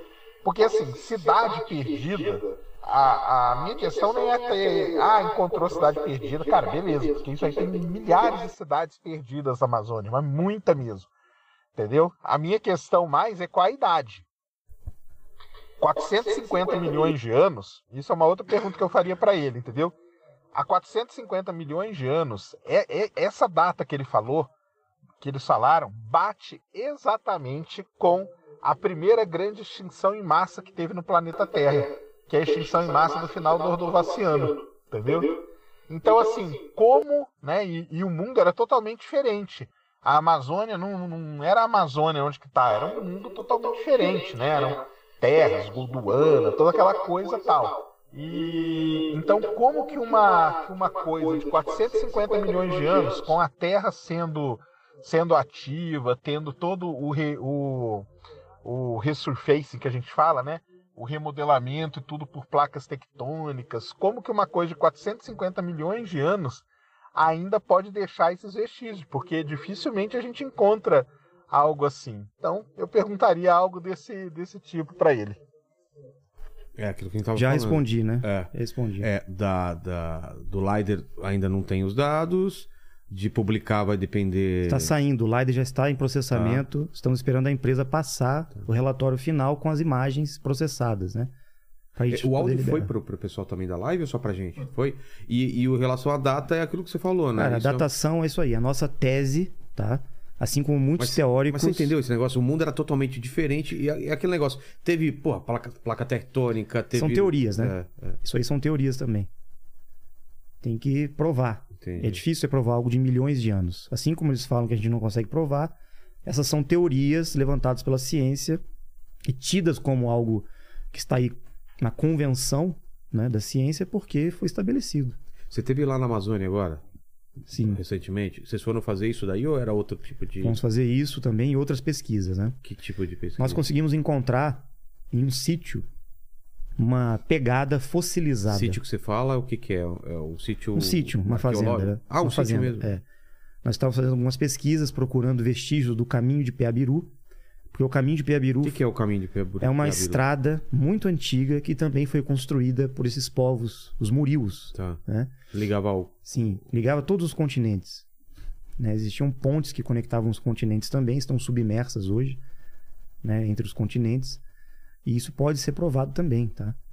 E o caminho de Piabiru era uma estrada, uma trilha, basicamente com pedras ou gramas, e ela não crescia. O mato não crescia nessa estrada. Tá. E era o caminho onde os povos andavam, eram as estradas do passado, né? Então existem ainda vestígios dessa estrada aqui no Brasil. Então, saindo do litoral brasileiro, existem esses caminhos intactos ainda, que as pessoas dizem que foram construídos pelos índios, mas não. É. Os indígenas encontraram esses caminhos prontos, eles caminhavam por essas trilhas, né?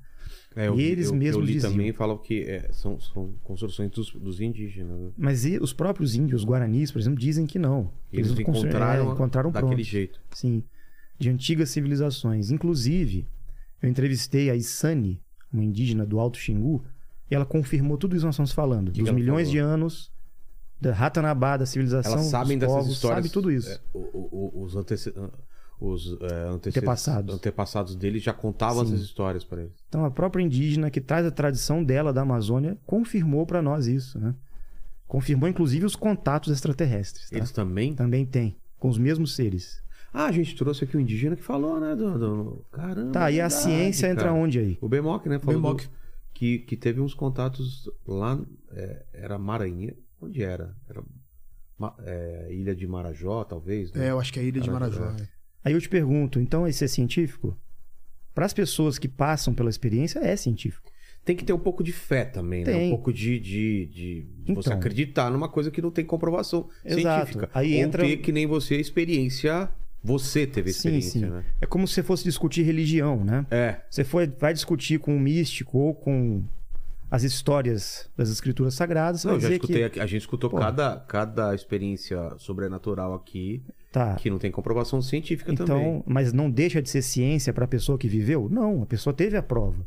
Não, mas aí ciência é outra coisa. Uma coisa pode ser replicada, pode Aplicada. ser. Mas pode. ser- Se você consegue medir como nós fazemos, a gente pode provar É os contatos. Mas é que nossos sentidos eles enganam, eles não são uma. uma- Não, a gente pode levar até o Sérgio Sacani lá, se ele quiser, todos vocês, né? Levar o Gentili de novo. A gente pode passar, os- realizar os experimentos, E comprovar. comprovar, filmar, gravar. E quem sabe, né? O Bilu não conversa com eles de novo, se Exato. eles não fugirem é de medo. Mas tem que encarar. Eu, eu não garanto. Eu já falo, sou cagão. O, o nosso amigo Bigodudo é cheio de querer ser o cara. Ele é o Eu vou- corajosão. Você vai ser o primeiro, vai se cagar. É, cara. mas para ser cientista e trazer provas É. pra ciência, Não, o cara tem que. tem que ter Ah, coragem, claro, né? claro. Pra enfrentar. É igual esse negócio da Amazônia. As pessoas estão falando, ah, isso não é científico, vocês estão inventando, é um delírio. Bom, as pessoas estão saindo do argumento e do foco da descoberta em si, das evidências da construção da cidade. Nós encontramos o local. Tá. Existem mais sete locais, ou mais até, com construções gigantescas. Esse é só o início, é a menor que tem, essa que a gente encontrou agora. É a primeira. Tá? Te- Quantas pessoas morariam nessa. Ah, milhares, milhares. Ali, Milhares? ali tinham muitas, muitas pessoas vivendo. É que é muito tempo, né? E no mapa ficaria onde, mais ou menos? Perto de qual cidade? Não, ali tá na divisa do Pará com Mato Grosso e Amazonas. Tá, Um triângulo que tem ali, entendi. né? Aquela região. Só que ela se estende, assim... Se fosse colocar a extensão total da capital de Ratanabá, daria mais ou menos o tamanho aqui da capital de São Paulo. Com área metropolitana, tudo, tudo. Eu digo em extensão e não de população, sim, né? sim, extensão, o tamanho. É, o tamanho. Daria mais ou menos o tamanho de São Cara. Paulo. É, seria, seria, vamos dizer, o centro de Ratanabá, que era na Amazônia, e as construções estão soterradas lá. E por que, que vocês falam que é o centro do mundo? Porque lá era o centro, era a capital. Como se. Vamos se- dizer. São Paulo, Sei, Rio, sei, Nova sei. York. Mas vamos supor, no Entendi. passado existia esse centro, a Ratanabá, que era, vamos a dizer, maior cidade a da maior época. cidade da época e era nessa região amazônica. Não importa se os continentes estavam em outra disposição, se existia o Gondwana, se estava ainda numa posição as placas tectônicas diferentes, né? o nível dos mares também, isso não importa. O que importa é que a- é, esse local era o mais É, importante. Isso, esse local. Não tinha floresta, tudo bem. Era diferente. Mas, eram havia- povos primitivos. Não. Não? Altamente Mas por que tecnológicos, que eles mas construíam, por exemplo, de pedra as coisas? era uma tecnologia avançada, porém diferente dessa nova. Não é como a modernidade hoje, Ah, tá. a tecnologia atual. Mas eles tinham é, conhecimento de tecnologia laser, por exemplo, manipulação da tecnologia escalar, da energia escalar, né, desculpa. Usavam também vibração sonora e tecnologias com água. Não sei como eles usavam, mas eles falaram que era isso. Mas tinha agricultura também? Tinha plantavam, agricultura, tinha criavam animais? Tinha ferramentas. Por isso nós encontramos ferramentas fossilizadas, né? Como a gente Ah, vocês acharam as fotos aí do, do- do martelo lá? Do... Então existem anomalias que nós chamamos na arqueologia de objetos fora de lugar na história. Eles não deveriam estar lá. Não é deveriam. Então, esse martelo de Londres que nós citamos, por Esse? exemplo, é. Isso daí, eles estão datando entre Pô, bem 100... melhor do que aquela outra imagem, hein? é um ferro com, com uma madeira. A madeira já está também petrificada, né? Tá. Para uma rocha, para acontecer isso, né? Isso aí, para os arqueólogos e para a ciência oficial, é mais de 100 milhões de anos. Mas isso foi encontrado onde? No Texas, que deram o nome de martelo de Londres, né? Não entendi por quê também. Nossa. Mas E a datação que disso é. colocaram, os próprios cientistas colocaram entre 100 e 400 milhões de anos. Eles O ficam brigando. Exatamente. Milhões? Milhões. Então, peraí. Ué, Quer dizer que então que o, Quem fez? o dinossauro brincava com martelinho? Tinha prego, ele batia. quem... Então, quem que brincava com esse martelinho? tem alguma coisa falando desse martelo aí? Vê se. Vê Podem se- ler aí. É, dá a, a data que deram pra eles. Caramba, não, tinha, não sabia isso aí não. Mas tem outros objetos desse tipo que acharam ao redor do mundo? Você falou como Alguns. que é de fora do Existem- lugar? Como existe- chama? Objetos fora de lugar na arqueologia. Mas Você tem um pode nome que você pesquisar. falou. Tem um nome, eu esqueci Tá. agora. Tem uma sigla, né? Tá. Aí você vai encontrar, por exemplo, tem umas esferas. Eu até escrevi aí. São umas esferas perfeitas com umas linhas, né? Essas esferas aí. ó. Tá. Parece aquelas esferas do, do Manual do Mundo lá, né? A Tem outras fotos melhores Bola perfeita, bola esferas. né? perfeita. O que, que, que material que é esse? É, não se sabe. Eles estão pesquisando, né? E estão dando isso aí 2 bilhões de anos. Mi ou Bi. bi? Bi. Nossa, olha isso, que legal, cara. Lise. Não, mas tem pedra que tem formato redondo também, né? Já Sim, viu? Pelo- Sim, mas ela tá desenhada. É, né? ela tem Existe- três risquinhos aí que tá estranho mesmo, hein? Essas pedras foram encontradas, né? E assim, eles não explicam, não tem explicação. Tá. Então, assim, ah, não tem explicação, então deixa. Até a gente Pula. achar alguma uma, uma explicação. É, Essa também. sim. Então, aqui, são objetos possivelmente Cara, de uma que civilização muito essas coisas, velho. É. Acho muito legal isso daí, cara. Parece a Estrela da Morte, essa daí. né? Parece, é mesmo, Estrela da Morte, verdade. é mesmo. Ó. Agora, Mas tá aí também naquele quadradinho, né? A Sim, roda. sim, sim. Vocês conseguiram achar a roda na Ucrânia? Na mina na Achei, Ucrânia? achei. Tem- depois coloca aí pra gente. Então, vamos lá. Existem vários é, é, achados arqueológicos que não, não se encaixam pro tempo que, que eles marcaram lá, como 2 milhões, Sim. não sei quantos milhões e Sim, tal. são E não tem poucos. explicação. São poucos. Poucos, mas assim, sai fora da explicação científica. Então eles falam, bom, isso, isso aí é uma anomalia. Ou, devo tá- ou a gente tá medindo errado. É, mas eles não vão mudar a narrativa convencional, estabelecida. Porque senão vai ter que alterar tudo, reformular tudo, né? A questão histórica. Então, Entendi. deixa assim, é uma anomalia. Agora, a própria teoria dos antigos astronautas, né? Da visita de extraterrestres, de raças e grupos que colonizaram, exploraram a Terra, fizeram mineração aqui e se estabeleceram em diversos locais, e usaram inclusive como bases as construções dos murios para se estabelecerem, como os Anunnakis fizeram, a gente levanta essa tese. É uma teoria? Sim, mas podemos encontrar evidências. Então, a gente respeita a ciência, mas estamos tentando trazer novas evidências de uma nova ciência e história. E com certeza isso vai ser apresentado cada vez mais, porque as pessoas estão buscando e encontrando essas evidências, né? Agora a ciência vai ter que explicar encontramos algo lá na Amazônia. A ciência vai ter que trazer os dados. Tem alguma coisa lá. Isso é Tem. fato. Exatamente. A, a questão é qual a explicação e. Com a explicação. A gente não está querendo dizer aqui que nós somos dono- os donos da verdade, não.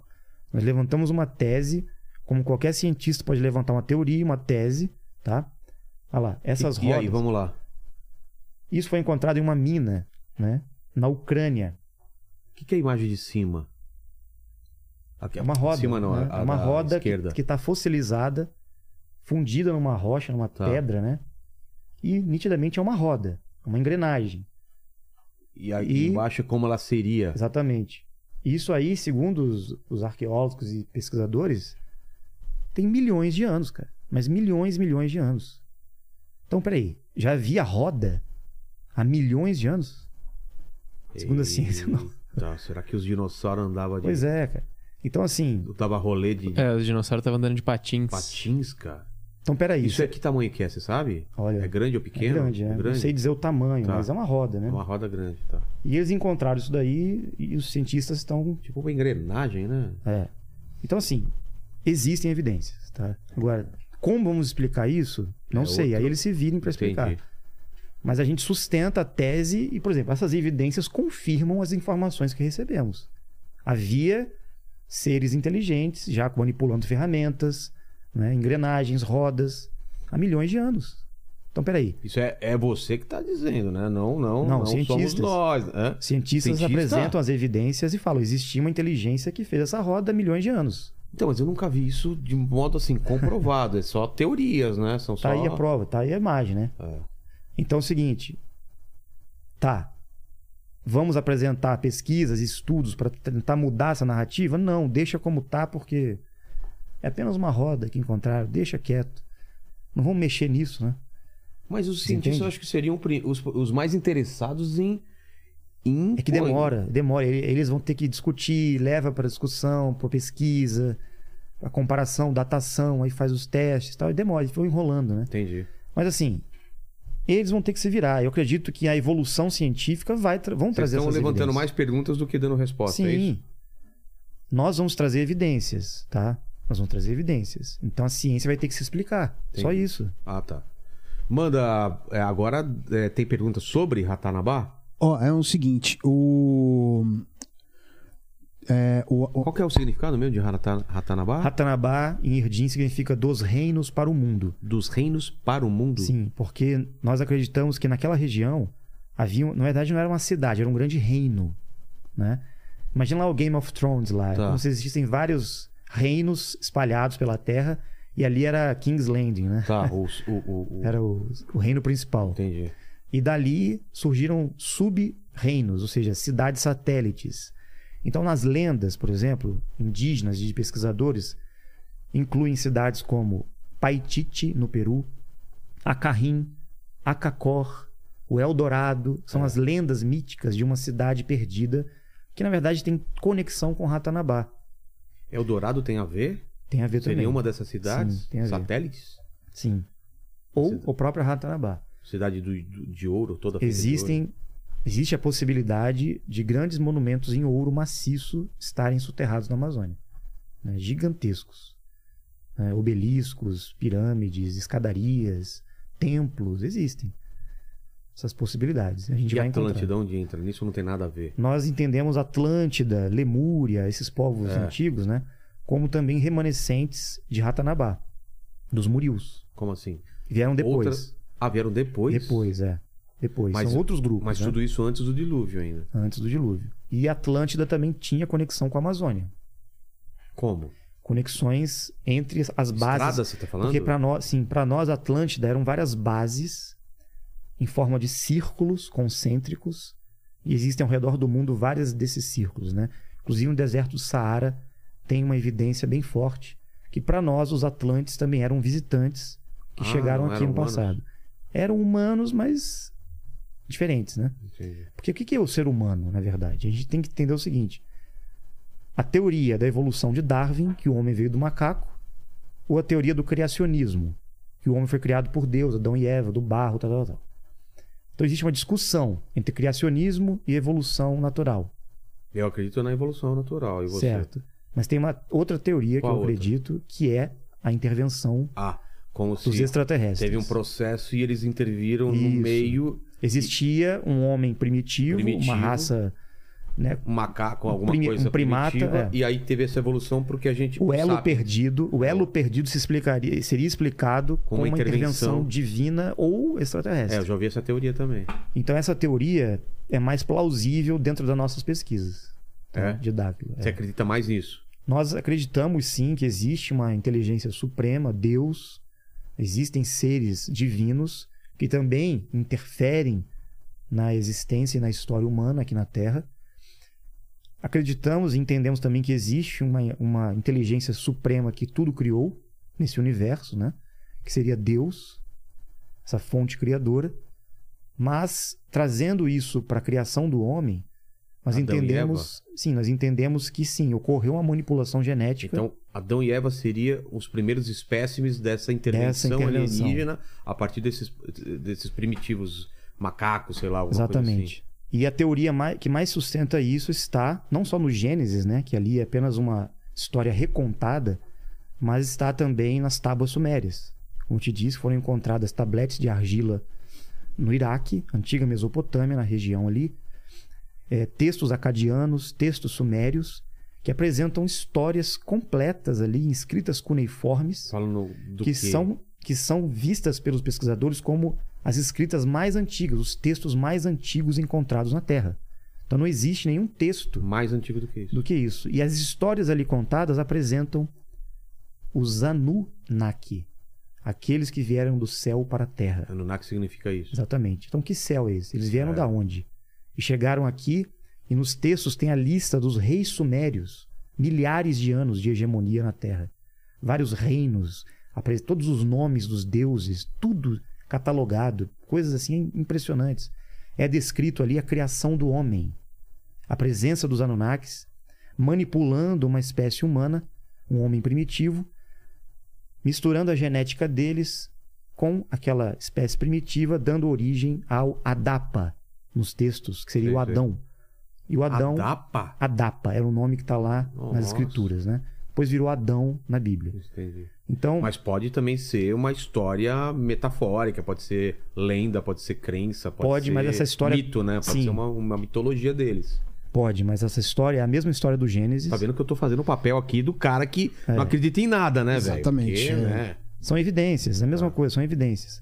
E essa história das tábuas sumérias, ela é dez vezes mais rica do que a história do Gênesis, não é a mesma história. Ah, é. O Gênesis é uma história concentrada, compila- Resumida, é. resumida ao máximo dessa história grande do, do- Sim. E essa história dos Anunnakis, né, é muito interessante porque ele também mostra o dilúvio. O que que fala? Fala que aconteceu uma grande calamidade, que a humanidade, né, muitas terras foram submersas, e esses Anunnakis estavam presentes aqui. Eles tinham tecnologia aérea, tinham naves, né? Inclusive isso tem várias pinturas e petroglifos em rochas, em esculturas que foram encontradas na Mesopotâmia, estátuas que mostram esses seres sobrevoando com tecnologia aérea. Se der a- Como que a gente procura na internet pra colocar que é. Tipo dessas, desses seres, né? Astronautas, é, Anunnakis. ou naves Anunnakis. Vai aparecer alguma coisa aí. né? Eu já vi essas imagens. Com asas, inclusive. Esses É. seres com asas gigantescas. Deixando claro que pode ser astronauta ou pode ser uma representação da, da cabeça dos caras também, né? Sim. Então vamos, vamos deixar isso claro. Mas que parece astronauta, parece.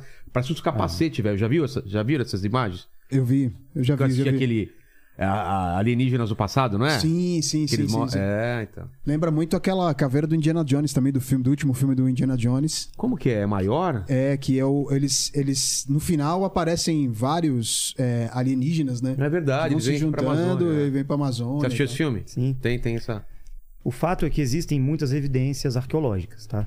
E quem pesquisa essas coisas, quem tá por dentro dessa arqueologia convencional e arqueologia proibida, fazendo paralelo com as religiões, com as civilizações antigas, com as mitologias, com tudo que você encontra, quem é pesquisador mesmo e vai a fundo nisso, cara, não tem dúvidas, porque existe ali Então existe uma arqueologia proibida, que Sim. é uma arqueologia que tá à margem dessa principal. Exatamente. E por que que a ciência acadêmica, por que que os especialistas oficiais, né, não se aprofundam nisso? Não trazem à tona essas pesquisas. Aí nós vamos ter que entrar em âmbitos que muitos chamam de conspiração, É, geopolítica. Teorias de, teorias de conspiração. É. Aí, o que Pô. seria? Não, porque assim, existem interesses é, por parte dos governos, parte daqueles que controlam a informação, de não apresentar essas coisas de forma oficial. Você não vai estudar isso na escola. Você não vai aprender isso né, no currículo escolar, na, na faculdade. Você não vai aprender. Você vai ter que encontrar essas coisas pesquisando por fora. Mas eu, eu, eu entendo isso, acho fascinante, mas por outro lado, eu entendo o ser humano, cara. Ninguém consegue guardar segredo, cara. Hum. É, então. Imagina, se tem Mas três internet- pessoas que sabem, o cara vai chegar em casa, vai contar pra mulher, vai, Vai, contar vai. pro filho, aí a mulher vai falar pra vizinha. É. E ia espalhar um negócio desse. Por isso, por isso que a internet ajudou muito. Quando a internet, o advento das mídias sociais, próprio YouTube, ajudou muito na, na difusão da informação que era proibida. Só que as pessoas atacam né, a conspiração, a historinha. Não é. São evidências. Quem pesquisa, quantos livros aí existem de pesquisadores sérios mostrando evidência dessas coisas, né? É muita gente. Só que a gente não vai encontrar isso de forma convencional em rede de TV aberta, em documentários. A gente TV, no History. Mas tudo, gente encontra é, muita coisa tudo é já. colocado como teoria da conspiração mesmo, nesse Nem pacote. tanto. né? Até se eu for ver o Discovery Channel, o History Channel, já apresentam Ah, muitos é? documentários. Até o Alienígenas do Passado. Sim, sim. Eles não. Ali não é conspiração, eles mostram evidências. Os caras viajam o mundo inteiro e mostram. É, mas eles colocam sempre. A dúvida. É, Sim. na dúvida, exatamente. E se. Evidências. For... é. É, é. Porque as evidências Cara, não você são tá falando provas evidências, eu concretas. fico lembrando né? da música toda hora. e nessa loucura. De dizer que não. Achou aí alguma coisa? Daquilo que eu pe- pedi? É, Então, nós achamos imagens muito legais. Vocês querem as naves, né? Dos... Não, tem nave e tem astronauta. Tem uns caras com umas cabeças assim, com, com tipo. Eu não sei como você vai Cabeça procurar. de caixa d'água, né? Não, é o cabeça meio. Parece um. um- um- uma vestimenta tipo de astronauta mesmo. Agora Tá. não sei como você acha. Eu tipo, achei uma que era parecida com que os faraós usavam. Vamos ver se é essa. E tem de nave espacial também, que pareça nave espacial. que mais que, que você acha interessante falar sobre, sobre Ratanabá? Não, o que nós sabemos, segundo informações que temos, né, que lá será encontrado muitas, muito mais evidências dessas coisas. Agora inclusive, você fala evidência já É. dá risada, né? inclusive fazendo paralelo com Egito, com Grécia, com Que Suméria. meio que vai conectar tu- todas as, as, as, Por exemplo. as respostas que faltam. Exato. Por exemplo, na- é tido como registro arqueológico os datados lá da Suméria como os mais antigos. Tá. Inclusive os textos que foram traduzidos pelos historiadores, tradutores e tudo mais. E se nós encontrarmos textos também na Amazônia É. que confirmem as histórias lá, Pô, aí vai mudar muita coisa. Não, não é isso daí não, cara. Não é não. Então você vê, é complicado. É. Então a gente está assim desvendando, abrindo caminhos para uma nova arqueologia, para uma nova ciência. O que eu vejo, os cientistas, historiadores, especialistas deveriam estar mais abertos, tá? Às descobertas e Só- não um dogui- tão Coloca Acho que se colocar alienígenas do passado é, em barro, não é? Como é? Em, em gravuras. Como que a gente coloca pra... pra... Anunnakis, põe É, Anunnakis. Anunnakis, vocês de repente tá? aparece. Eu tinha é- pesquisado como Anunnaki E e aí apareceu essa? apareceu esses aí. Ah, sei lá. E aí, Lene, que mais? Ó, é o seguinte, o, o Luiz. Quero ele, perguntas, cara. Perguntas. ele fez uma pergunta aqui que eu- é- é- ele fez uma pergunta que eu acho que o, o Rafael já deve até ter respondido no meio, mas Vamos enfim. Ele fala assim: quais seriam os, os benefícios ci- científicos dessa descoberta, assim? O que traria. Porra! É o que seria. é, é, Imagina, cara. Descobrir uma civili- civilização antiga que viveu antes do dilúvio, que teve um dilúvio, seria. Ia mudar todo o conceito da gente. Se foi comprovado. claro. Pensando que lá pode existir textos, né, conhecimentos e até tecnologias intactas ainda, podem trazer muitos benefícios para nós, né? Então pode ter um novo reset aí de atualizações da história da humanidade. Um reset.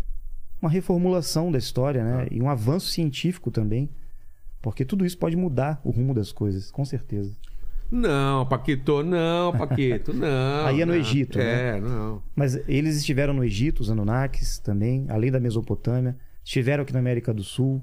né? Então você pode encontrar Eu- todos esses Eu grupos. vi, claro que eu vi várias coisas, o pessoal zoando vocês, falando que era teoria da conspiração, e no meio desse boato aí todo, eu não sei o que é verdade e o que não é. Por exemplo, de que seriam um Netflix que teriam construído essa cidade. Não, os Nephilim são descendentes dos Anunnakis. Ah, é? É, são filhos ou outras raças que vieram para a Terra. Inclusive, quando esses grupos, essas aí, raças... garoto. É. Olha aí, ó. Ah, Tá Pois é, vendo? como é que uma estátua dessa... Uma estátua não parece uma, um, um- um astronauta. astronauta. cara? Eu não sei da onde é isso. Se, se vocês acharam, tem a da onde é? Foi, foi a Júlia que mandou aqui pra gente. Ah, cara, tinha que ser a Júlia, né? É, ela salvou Depois nossa tinha uma vida Júlia pra gente. Pra, pro pessoal saber que a Júlia não é o ET Bilu, porque ela tem uma voz mais É. fina. A galera fala, o cara trouxe o ET Bilu e não Trouxe tá mostrando. Bilu, Então, né? Ela existe, mostra aí. ouro Pega aqui, aquela né? câmerazinha aqui de mão e depois mostra aí. É. Pô, valeu, Júlia. Era isso daí mesmo. E, e tem mais coisas, mas encravadas. É, aquelas esculpidas Sim, na, na, tem na bastante pedra. coisa, é. Cara, isso é, isso é fantástico, olha. É. Tem muito é mais. Uma representação de como eles viam esses seres, né? Que eu já vi nesses alienígenas do passado várias imagens. Inclusive, existem estatuetas também Ah, com esses uma, seres com Tem umas vezes você acha. Tem um cara aqui e em volta dele como se fosse uma nave, né? Todo em volta e cheio de controles e tal. Cara, é muito legal isso Então eu te pergunto assim, como é que nós vamos cientificamente provar a existência desses seres com uma genética diferente? daí. Ah, mas tem que provar. Eram humanos? Eles entram nessa evolução natural do ser humano? Ou é uma coisa... Ou é uma outra raça, um outro grupo, uma outra humanidade que esteve aqui no passado? Por isso nós levantamos a tese dos milhões de anos, ou dos milhares de anos até milhões de anos. Por quê? Não existem provas ainda? Tudo bem. A ciência não catalogou isso e não chegou nessa conclusão. Então não é cientificamente aceito. Mas é uma tese, uma teoria levantada por nós e vamos sustentar ela e buscar as provas. Entendi. Não tem o que discutir. É isso. Fala, Lene. Comentários, perguntas. é, tem uma- pessoal, O pessoal tá comprando a ideia da, da cidade? Não tá? Tá com dúvida? Como que tá? tá dividido? Tá dividido, tá bem dividido. Sério? Bem dividido Pô, mesmo, bom. assim. é- é- ainda Achei que era só gente xingando aqui o, é, o ainda Rafael. tem muita gente questionando ainda, falando, pedindo mais evi- evidências, enfim, e tal. Mas já tem uma, uma outra galera ah, meio que aceitando, assim, né?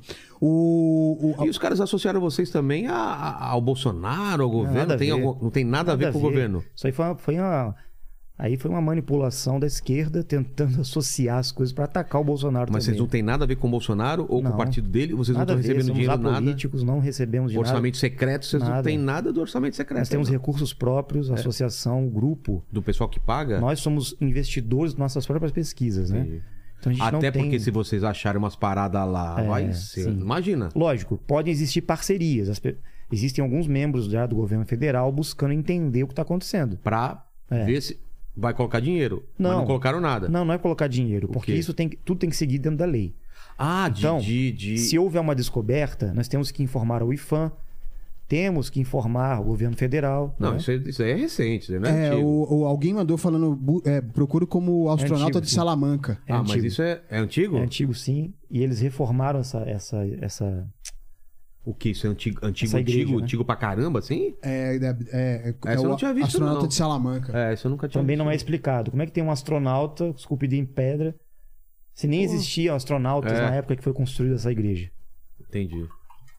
Na Idade Média. Mas antes da tem a teoria Média. também, que aí a gente vai viajar de viagem no tempo também, né? É. A Que viagem não- no tempo é que não, outra verdade- possibilidade. É, que não são pessoas de outro planeta, e sim, Sim. nós mesmos voltando a Pode passar ser. alguém do futuro, né?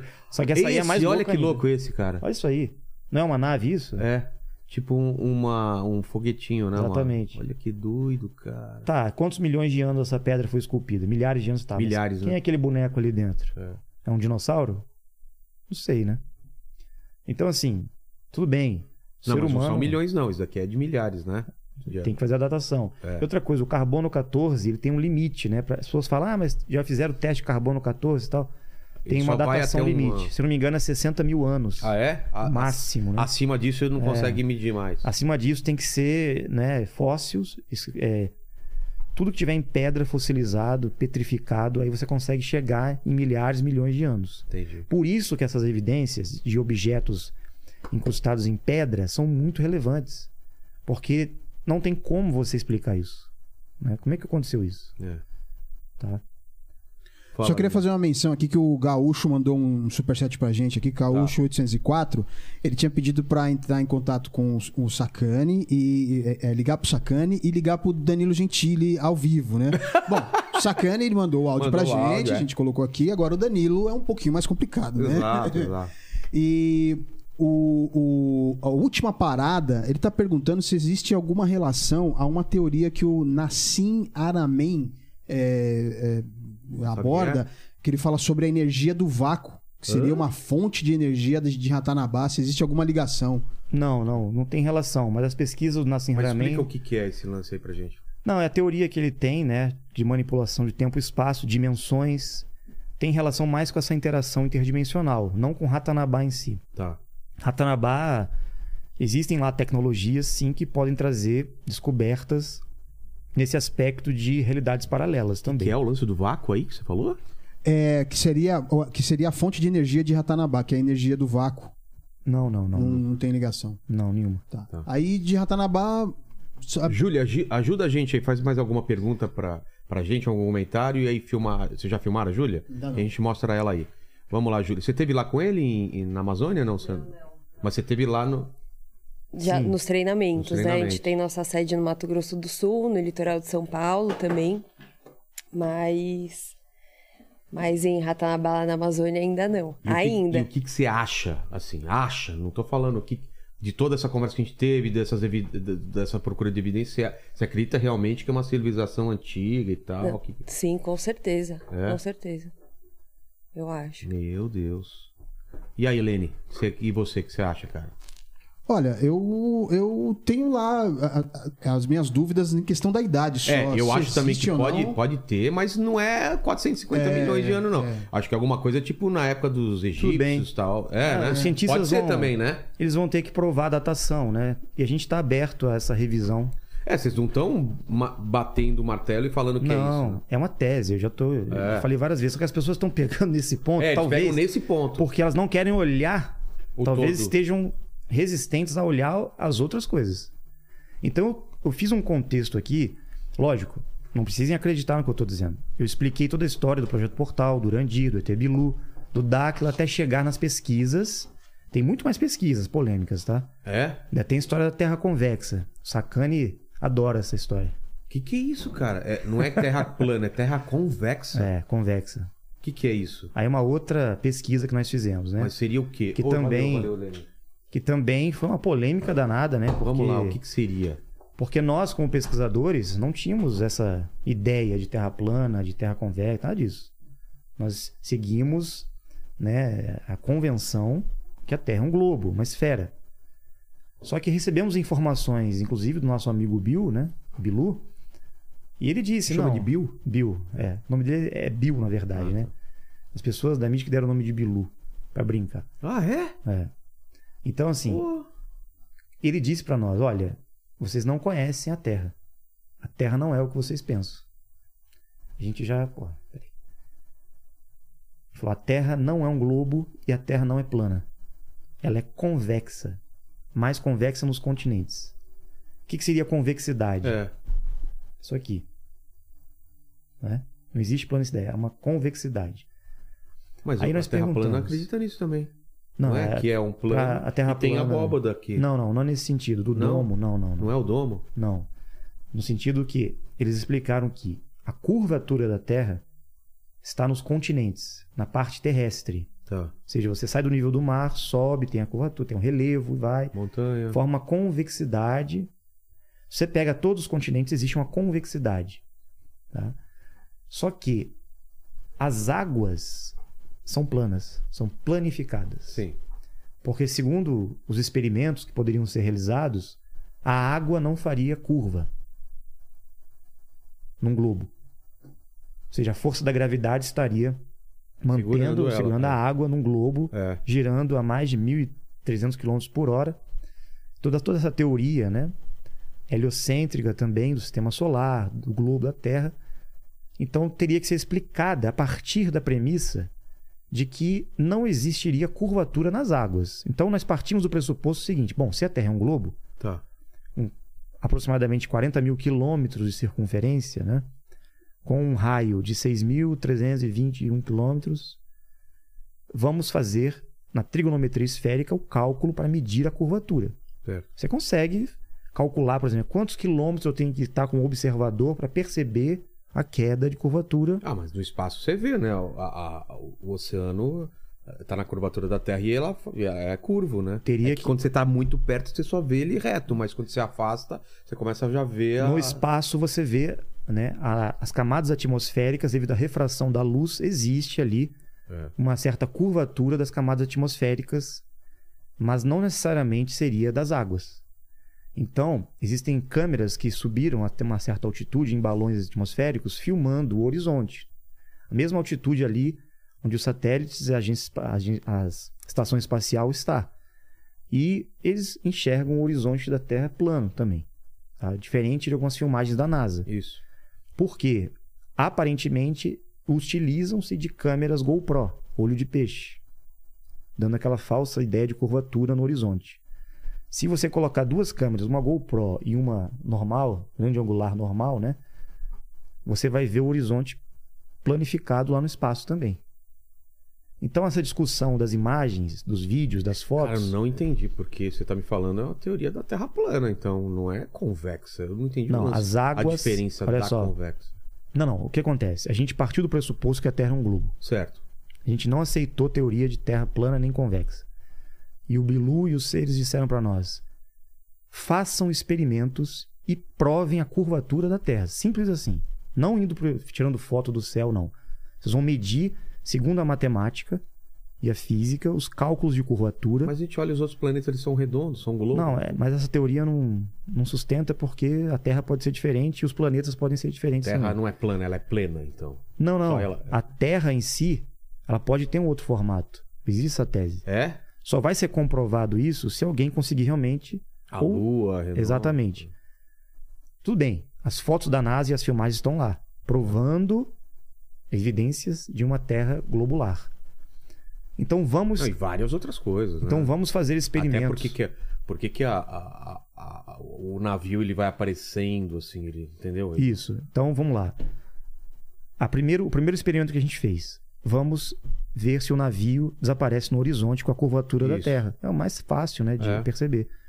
Então, segundo a matemática trigonometria esférica, mais ou menos a 10, 12 quilômetros de distância, um observador a olho nu, por exemplo, na beira da praia, Sei. olhando a linha do horizonte, o navio vai desaparecer. Acho que tem que ser mais distante do que 10 É mais ou menos 10, 12 É? quilômetros. É, já perde a visão para o observador, tá? E você não enxerga mais, ele começa a descer. Por exemplo, o mastro do navio começa a desaparecer, É. descendo na curvatura. Se passar disso, 15, 20 quilômetros, aí você não enxerga Não nada. chega mais nada. Porque ele desce na curvatura. Porque É. a Terra é um globo perfeito. Então, Então. Você não vai enxergar o barco. Então, O que, que nós fizemos? Tudo bem, vamos provar isso. Instalamos um telescópio newtoniano, mega, uma grande capacidade sei, de, de distância. de distância. Acoplamos uma câmera com zoom no telescópio, para ter mais alcance ainda. E alteramos a lente com um filtro que, vamos dizer, ajuda a fazer uma certa limpeza das camadas atmosféricas, da poluição, tanto da umidade como da refração da luz, para ajudar na visualização, porque existe um efeito óptico chamado fata morgana, Sim, eu sei. que gera uma é- miragem, uma que é do ilusão calor, que dá aquela... Quando você olha, parece que a- o asfalto tá molhado. Isso, é a mesma coisa que acontece no mar. Você olha o barquinho lá longe, você vê uma, uma, distorção tribulação, ótica. Então, a- essa lente que a gente usou ajuda a melhorar essa anomalia, né? Para perceber de fato. Jogamos o telescópio. O telescópio, esse que a gente usou, ele pega a cratera da Lua. Pertinho, você vê lá pertinho a Lua, né? Então, colocamos a linha do horizonte, numa altura de um metro e meio, a nível da, da água, né? Como se fosse um observador. Realmente, a olho nu, desaparece. E no. Quando você olha no telescópio, tá lá o barco. 40, 50 quilômetros, 60 quilômetros, tá lá o navio inteiro. Então, Peraí. mas se, se, se ele viesse de mais atrás, também ia sumir. É que você, Pera, você peraí. só chegou mais perto, entendeu? Você entendeu? Não, mas espera aí, espera aí. Mas como que o telescópio do lado do observador, o telescópio ele vai alcança o objeto à mesma distância do observador, só que o telescópio ele dá o zoom. Ele vai mais distante. Mas se fosse plana, se eu subisse num prédio muito alto, eu conseguia ver a Torre Eiffel daqui. Não, não, porque Porque eu ia numa linha reta aqui. Imagina, ó. não vê. Telescópio ferradaço, assim, ó. Pá, se, a- se tá tudo no plano. Se tiver assim. uma lente que É, tira toda a, atmosfera. a e tal. poluição, os gases, a poluição, a umidade, Sei, sei. aí você enxergaria. Nossa, Mas cara. a gente não tem tecnologia para Mas isso. você não hoje. acredita nas imagens Nessa- da NASA de, de- da Terra Não, não é questão de acreditar. A questão é de explicar por que, que nós vimos o barco a 40, 50 quilômetros de distância, sendo que a curvatura não ia deixar. O primeiro teste foi esse. Entendi. Então é o seguinte: vamos levar todos os cientistas com auditoria para fazer o mesmo experimento? Em várias praias, em lagos, com grandes. Lago Titicaca, por exemplo, fizemos teste também Lá na na Bolívia. Bolívia, no Peru. O que nós encontramos? Uma planicidade das águas. Ponto final. É a evidência diante dos experimentos. A ciência tem que explicar onde está a curvatura. Cara, eu não tô conseguindo entender a diferença da convexa pra plana, né? Não, não, a mim é- convexa é como se fosse Porque- a mesma coisa, mas não é. É, porque se, a, se o mar é plano e a, e a parte de terra ela é convexa, como que Mas a faz discussão- a... É, não, não entendi Não tem, visualmente é porque a Terra é convexa, ela não é um- uma pizza, aquela Não? coisa chapada assim. Como que é? Ela tem uma rocha por baixo, como se fosse uma grande rocha. Tem uma, uma parte inferior, né? Como se fosse uma, um grande meteoro. Rafael, você gigantesco. tava me ganhando muito no ET Bilu, no, no Ratanabá, mas agora eu... É. Aí não dá, cara. Mas por porque quê? por, por causa disso, porque a gente tem milhões e milhões de, de, de, de- Tá, de então imagens do espaço e tal. Sabe? É- é- Não, é- tudo bem. A imagem do espaço vai ter que. Mas só que a gente que tem que explicar. espaço é, é, é Então, globo é isso que e eu aí tô quando perguntando. vem pra Terra é outro? É isso que eu tô perguntando. Explica. Porque quando você vai subindo, você já começa. Já não foi alto pra caramba que você começa a ver a curvatura? Nunca vi. Subindo Você alto. andou de balão, já é avião, Você, vê, vê. o horizonte. Não, você vê. você- a olho nu você não enxerga. Porque o seu. A gente só consegue chegar a 10, 12 quilômetros no máximo a olho nu. Mas você não, não vê uma curvatura nos cantos? Existe uma anomalia da atmosfera, como eu falei, da luz. A refração da luz gera uma ilusão de ótica nesse sentido. Agora, se você tira, pega uma câmera com infravermelho, lente infravermelha. Existem Não, experimentos. eu, eu não entendo assim. É, por que do espaço é um globo e aqui não é? Qual é a sua explicação? Não, eu tô perguntando o oposto. Por que, que aqui não é e do espaço é? É uma limitação da gente de visão só. Não, é matemática, é física. Então, mas, Se você faz uma medição, olha só. mas, mas na, sua, na sua cabeça, então, na sua teoria, é, é- do espaço é mentira aquelas imagens? Seria isso? ó, Tem que ser explicado. É, Deve ser. Porque se eu estou medindo, se você está medindo aqui essa mesa plana, sei. aí você sobe e vê a mesa redonda, o que, que é verdade então? Você está vendo ela plana aqui, não tá? Mas tudo isso é explicado. Como é que você vai É que eu não sou um cientista, né? Me ajuda aí. Eu não, como que eu, eu não sei explicar, Ué, mas tem mas uma explicação. Você está vendo, você está medindo ela aqui. Sacane! Ajuda a gente. Porra. Nós convidamos o Sacani para fazer os experimentos, ele pode É? ir com a gente. Então, Vamos fechou. repetir os experimentos, por exemplo, Fechou. o teste do laser que nós fizemos. Nós temos um canhão de laser, o laser não faz curva, né? Você pode até explicar que a luz faz curva, porque não sei o quê. Tá. Mas a gente colocou o laser no nível das águas e fizemos uma medição de mais de 30 quilômetros com o laser. Segundo o modelo da Terra esférica, a- o laser deveria bater na, na, na lombada da curvatura da água e não ia chegar na outra margem. Sim. Não ia. Entendeu? E nós soltamos o teste, duas equipes, uma em cada margem do lago Titicaca. Que tem ali, tinha quase 35, 36 quilômetros de uma equipe para outra. Era para ter, se eu não me engano, em torno de 20 e poucos metros de lombada, de obstrução. Isso os próprios cientistas falam, não é para ter. Soltamos o laser, o laser chegou lá na- no alvo, no outro lado. Mas, cara, querer muito que é, aí parece muito uma teoria da conspiração mesmo, cara. de- Não, é Tem imagens da Lua, da Terra, tem imagem da, da NASA e tal. Tem imagens, mas Então, mas- tem mas imagem você do acha que- Bilu também. Tem imagem do Bilu. Então, mas ver? você, acha, mas você acha que tudo isso é uma conspiração pra esconder alguma Não. coisa? Porque não, Não é muda nada conspiração. pra gente se fosse esférica ou não. Muda. Muda, que muda? Muda porque a Terra, na verdade, não é desse tamanho que a gente pensa também. É menor ou maior? Nós fomos até a Sibéria, a Rússia Sibéria, Sei. e fizemos alguns experimentos lá, soltamos alguns balões atmosféricos para filmar, para fazer esses experimentos da Sei. câmera, né? E não encontramos curvatura também no horizonte, com balões atmosféricos. Mas tem uma borda, então? Tem uma borda No de gelo. final da Antártida tem, Tem uma... uma borda de gelo que circunda todos os continentes que nós conhecemos aqui. E para nossa E essas coisas de surpresa, aviação de a gente vai de um ponto até outro e é mais curto não do que... existem voos de norte-sul, por exemplo, né? Que faz a volta ao mundo norte-sul, somente leste-oeste. É possível leste-oeste porque você dá a volta nos continentes, né? Agora, norte-sul, ninguém vai. Norte-sul, ninguém vai. Entendi. Fala, Leni. É, Dúvidas sobre a Terra convexa? Não, tinha uma Nunca, per... tinha, nunca tinha ouvido Terra convexa. É. Só tinha Terra plana e... a, a, a- a- É complicado mesmo. É, nunca é tinha- difícil. o Alan tinha perguntado aqui sobre a Terra convexa, mas ele já falou. É, mas o- a Terra convexa eu não entendi a diferença. Até agora a diferença dela pra plana. Pra plana. Porque a plana é um disco e a convexa não, Não, é que é eles um... colocam tem uma um coisa domo. embaixo. É que a Terra plana é muito pautada na visão religiosa É. da Bíblia. Exato, exato. É, que não tem mais nada, nem extraterrestres. é, só existe a Terra é mais fechada. pelo contexto, É, então. A Terra fechada num domo e você tá aqui e tal. Aquela pizza, É. enfim. Nós não, nós temos um modelo diferente. A Terra existe um universo, existem planetas, existem. Né? Se eu for na Antártida em direção ao final dela, eu vou encontrar um muro, então? Existe uma barreira de gelo, né? Existe sim.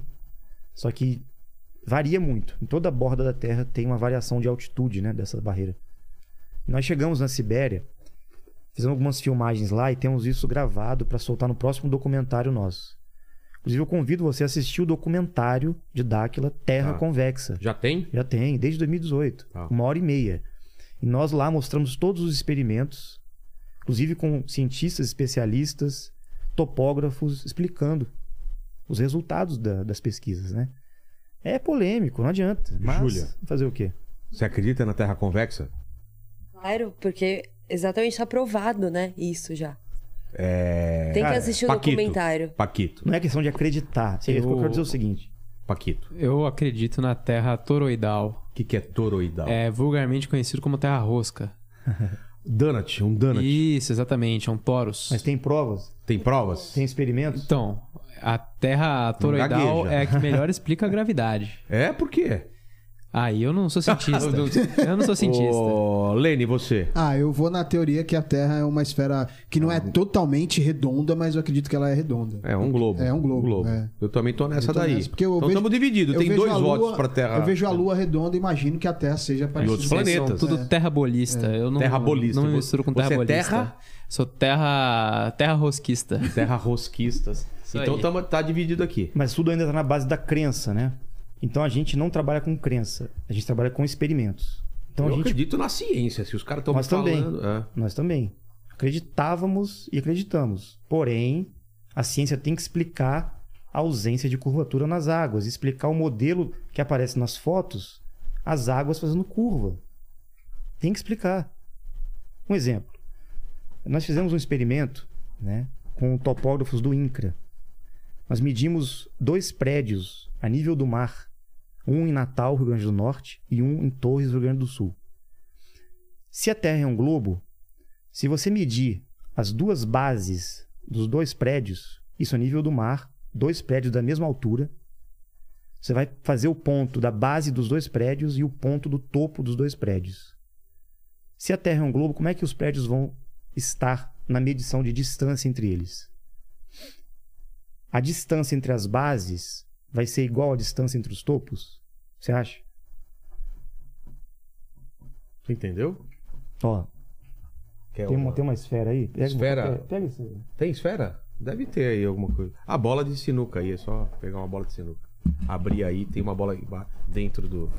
Ou dentro ou lá guardado lá. Não sei, mas se não. Isso daqui é mais ou menos uma esfera, Vamos vai. imaginar o seguinte: a curvatura, mais ou menos, do Rio Grande do Norte até o Rio Grande do Sul, Tá. dá em torno de 3 mil e poucos quilômetros, em linha reta, a nível do mar. Então, altitude zero Nível do mar, 3 mil e Achou? poucos quilômetros. Ah, boa, boa. É que aqui é muito pequenininha. Ah, é pequeno? Tá. Então, Pega a bola de futebol, então, por favor. se fosse plano, tá, os prédios estariam assim, concorda? Sim, Mas se tem uma curvatura, os prédios vão estar como? Assim. Assim. Mas tem que estar muito, É muito. longe. Mas 3 mil quilômetros. Ah, não sei. Aí eu, eu não a sei qual. curvatura é, é bem, bem expressiva, tá? Você põe lá no Google Earth, você Tá. pode ver. Valeu. Dá? Aqui É, dá? aqui a escala é diferente, mas Tá. vamos imaginar aqui. Vou imaginar. Tá, tá aqui, tá, os dois prédios, tal. Litoral Brasil. Então, é isso, melhor. A distância, a distância da base dos prédios é menor que a distância do topo, concorda? Sim. Então nós chamamos os especialistas de Mas topografia mínima, né? Mínima. é mínima, mas não é assim. Certo. Se é um globo e existe a curvatura no litoral brasileiro, nós íamos encontrar na medição topográfica a mesma distância entre o topo e a base dos prédios. Prédios do mesmo andar. Mas tem que ser uma medição super precisa. Sim, mas é possível feita- fazer isso. É possível não, fazer sei, isso. sei. Mas às vezes vocês mediram errado. Não, tem um Entendeu? relatório do INCRA, tem o pessoal que fez todos os experimentos, a gente pode voltar lá e fazer de novo os experimentos se quiser. Entendi. Com- Porque, com os porque, topógrafos. Porque a falta. a- a- O que, que nós encontramos de resultado? Ah, A mesma distância do topo e das bases. mas aí é na casa decimal que deve ter essa, essa Não. diferença. Não ia ser uma diferença grande. É. E o próprio Talk Pro falou: é, vocês não vão encontrar a mesma distância, vai ter uma diferença, vai estar assim. Vai estar assim. O que me parece, sabe o que me parece? Parece você fala que a causa de todo divórcio é o casamento. Entendeu? Porque é. Não, a gente também ficou assim Sabe, nesse estado. ah, tipo, todo Mas gente também- que divorcia tá casado, mas não necessariamente é porque tá casado. Tem outras coisas. Não, não, que- mas nós também ficamos assim num estado de. sem entender. O que está acontecendo, cara? Por que, que os resultados não estão mostrando a curvatura? E nós estamos querendo que os cientistas nos ajudem a provar a curvatura. Nos experimentos, e não com foto, não. Vamos fazer o experimento usando a trigonometria esférica, a matemática, os cálculos e os equipamentos Mas e experimentos de tem curvatura. uma vasta, um vasto Não, é, arquivo de provas que a Terra é redonda, que é esférica. Fala. Sem experimentos. Tem uma informação aqui do, do Daniel Oliveira que ele está dizendo que em 1990 a sonda Voya- Voyager 1, né? Voyager. Voyager 1, ela fez uma foto da Terra à distância e era um ponto, era um É, então, ponto não. redondo.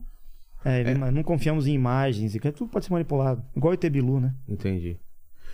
É isso. Mais alguma coisa sobre, sobre assuntos que a gente falou aqui? Não, tem uma pergunta, tem uma outra pergunta de- sobre o outro assunto. Posso fazer? Claro. É, o, o- a, a Mimi Ferrari, ela é a Michelle dos Estados Unidos. Ela colocou Tá. aqui que ela é fã do, do trabalho do, do, do Rafael.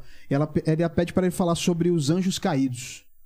É, então, dos Nephilims, né? Tem a ver com os Anunnakis, com É, esses seres que Nephilim. vieram do céu pra terra. Que seriam. é, é, eles copularam com, os- com Sim, seres sim. humanos e misturaram DNA entre Isso. anjos e, e- e humanos, é isso? Sim, são descendentes dos Anunnakis, que também são extraterrestres. Descendentes? É, que eles vieram de outro local, não são da Terra.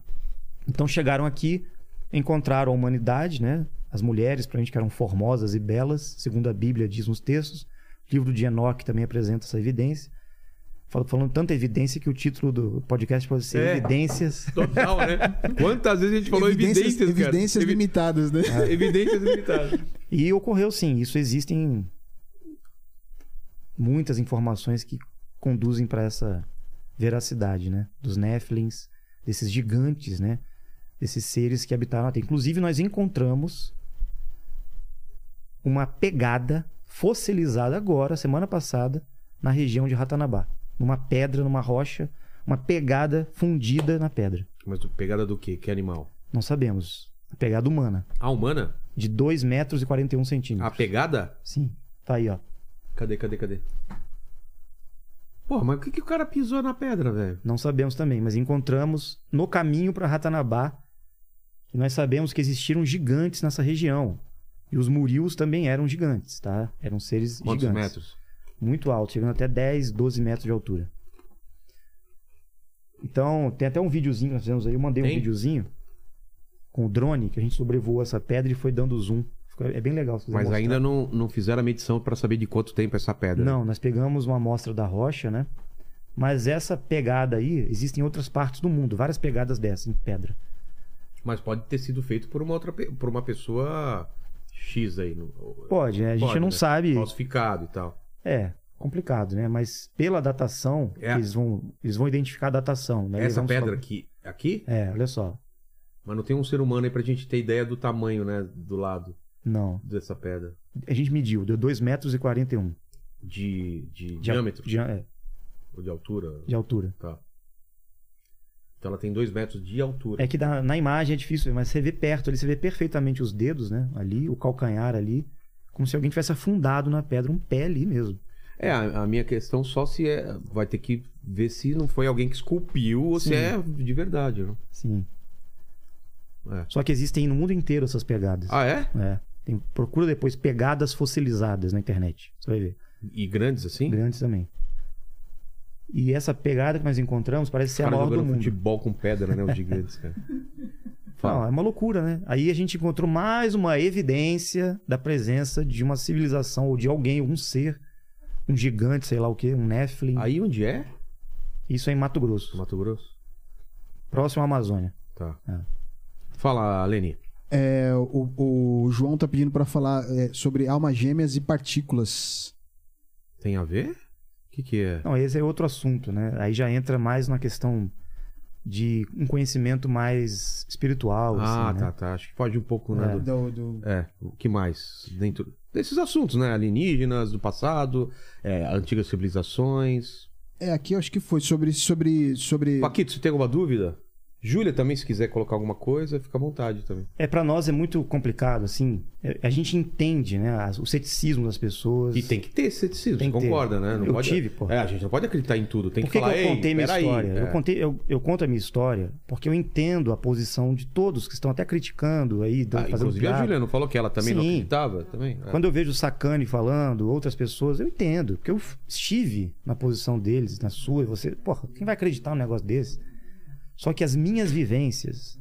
Eu não quero que ninguém acredite em mim. Eu não tô querendo aqui impor uma, uma religião, um dogma de. Porra, Acredita na minha Não, palavra e pronto. né? nem terra convexa, nada. Só estamos trazendo aqui experiências e experimentos. Eu falei, fizemos experimentos. Estão esperando alguém refutar os experimentos. Beleza, não tem briga. né? É só mostrar. Ah, o ET Bilu é falso? Então vai lá e faz a- mostre a prova de que é falso. Eu fui e vi que é verdade. Então, ah, você está mentindo. Tudo bem. Pode achar que É eu o sou direito mentiroso. que a pessoa tem, né? Não vou brigar com você. Você tá me achando mentiroso, tudo bem. Então não tem papo. Agora, te convido a ir lá comigo. Quer ir? Eu quero, já Então. falei. Então pronto. Vamos, convido todo mundo. Quem quiser ir, Eu quero ir. Bora, participar bora. de Faz, DAC. faz né? vídeo, tudo, e a gente Isso volta aí. aqui. Eu, Quer ir pra Rafael, Amazônia? As pessoas estão falando, ah, é mentira que tá Rafael, na Amazônia. Rafael, então vamos lá. Se você convidou por educação, você É. acabou de dançar agora, porque a Vamos gente lá. vai. É verdade? Somos repórteres investigativos. Exatamente. Será que você e não vai vamos entregar? tentar não tomar nenhuma coisinha antes, né? É. Não toma, não. Não toma. Depois, depois. Depois. toma. Depois, isso aí. E quem sabe você não entrega a concha na mão dele lá, pô? Não, não. lá, né? É. E- e- mas eu ia falar mais uma- alguma coisa. A gente tava falando da. Você falou do, de acreditar em você, do pessoal que duvida. Não, é porque essa questão tá muito forte agora com Ratanabá. Porque as pessoas falam, olha quem está por trás de Ratanabá. O pai do ET Bilu, Urandiro, Dáquila, É. o pessoal que é charlatão, não sei o quê. Bom, vocês vão ter que provar. Eu tô trazendo aqui a minha versão então não tem participa. dinheiro público, não. Não. tem nada a ver com o governo Nada a ver. e, e não tem nada de seita. Assim, Nada não é a ver. uma- Não é religião, não tem dogma, não tem nada. São pesquisadores. Só que pesquisas polêmicas. A gente vai atrás de coisas que ninguém quer ver. E que mexe com os paradigmas. Por isso que o povo fica reagindo, né?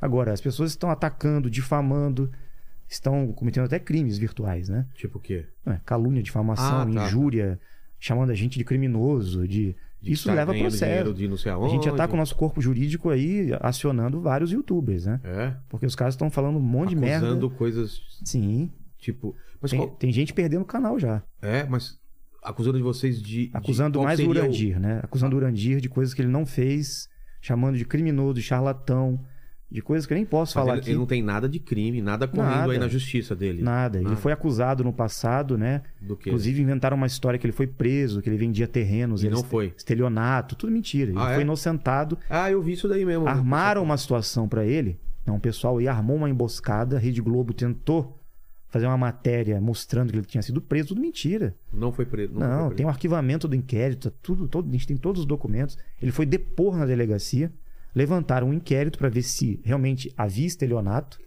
Foi provado que não.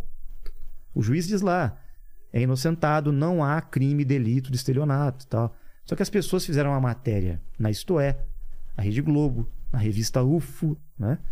Em- colocando o Urandir como um criminoso e não colocaram depois a sentença do juiz. Então, peraí. Isso é injustiça, isso é, é desonestidade total. Então a gente tem que defender imagem de pessoas inocentes. E as pessoas estão atacando o Urandir agora por causa de Ratanabá com essa história. Né? Que ele é inocente, não fez nada de errado. É, isso é bom deixar claro, então. Então, pô, Porque eu ouvi também algumas histórias. é essa que- história, estão atacando essa história da prisão dele, que ele era estelionatário, tudo mentira, tá? O negócio de vender terreno. As pessoas que compraram terrenos lá e construíram suas casinhas lá nas cidades Igurates, na fazenda, tudo legalizado. Alguns em comodato, outros com escrituração, com terras compradas com escritura. Inclusive eu tenho terreno lá, eu comprei, tem escritura, tem documento, tem tudo. Entendi. Então não existe crime nenhum. Se até parece que uma um grupo com mais de 9 mil pessoas estaria até hoje 30 anos né, com a ficha limpa e as pessoas pegando uma história que é mentira lá atrás e difamando até hoje. Entendi. Então é fake news. Vai ter youtuber que vai perder canal, então? Vai. Já estão perdendo, derrubando vídeos aí. Se É continuarem falando, difamando, né? Que hoje em dia tá bem forte a coisa, né? Estamos acionando, inclusive, o YouTube. que As pessoas estão falando aí, atacando a pessoa, ofendendo a pessoa. Você pode não é acreditar. diferente de duvidar das Sim. provas. Ou dos... Você pode brincar de Ratanabá, de ET Bilu, cham... brincar. Ah, eu vi tal. os caras colocando. É... Mas ofender, cara, Ilha, Ilha do Amor, Ratanabá. Qual que é a, como, é, como que é a música de verdade? É. Ilha, Ilha do Amor. Né? Agora eu te pergunto uma coisa. Como é que uma mentira, como o ET Bilu ou o Ratanabá, viraliza e todo mundo tá preocupado? Tem gente até brigando. As pessoas não param de falar no assunto. É, não foi Trend Topics. Mas se é uma mentira, por que, as pessoas estão tão preocupadas? Porque é um assunto interessantíssimo. Sim, mas porque no fundo deve ter ali uma... Será que é verdade mesmo, né? Só que a história do ET Bilu, a história do Dark, a história do Urandir, que foi pintada na mídia, gerou toda uma polêmica para queimar a nossa imagem. Então as pessoas estão levando na brincadeira, achando que é delírio, que é piada por causa disso. Entendi. Então eu tô aqui esclarecendo muitas coisas. E obrigado Lógico. pela paciência de responder todas as perguntas. Lógico, é a né? minha experiência e tem 9 mil pessoas disponíveis para passar a mesma experiência, mesmo relato. Né? Acredite quem quiser. O produtor Danilo Gentili foi num podcast, né? Esses dias atrás e falou, nem sei o nome do podcast, falou. Produtor? Produtor que esteve com o Danilo Gentili lá na tá. fazenda, E aí? na época do Bilu. Falou que o Bilu era o Urandir com uma roupa, com um casaco, um gorro escondido e tal. Né? Isso é uma falácia. Para ele falar isso, ele tem que provar. né? Ele tem a filmagem? Ele tem a prova disso? Não tem. Ah, Então, nem assim, sabia disso aí. E as pessoas estão usando esse argumento do produtorzinho lá para dizer que foi tudo uma armação, uma falsa. Então, convido eles novamente para ir lá. Se eles tiverem coragem, a gente vai filmar tudo, vamos fazer a nossa matéria em paralelo, mostrando toda a verdade. Né? Agora, as pessoas vão ter que falar a real. Não adianta soltar na mídia fake news e tentando di- difamar, porque hoje em dia não dá mais, né? Então é isso. A verdade sempre vem à tona, né? Queremos ir lá então, hein? E se for alguém vestido de, de ET Bilu, a gente vai, vai, vai mostrar aqui. Vai. Isso aí, Fechou? Fechou. Combinado então, Rafael? Obrigado vocês que estão aqui com a gente. Tem mais alguma pergunta? Tem só mais uma que eu queria saber Uma sobre questão. as, é, sobre as 49 raças, é isso? Não. São Sim, é o 39 seguinte, ou 49? 49. Ah. Porque assim, como eu disse, essa história, o Bilu é apenas uma uma forma de chamar a atenção, porque o que está por trás disso é algo muito maior, tá? São 49 raças em parceria com a gente.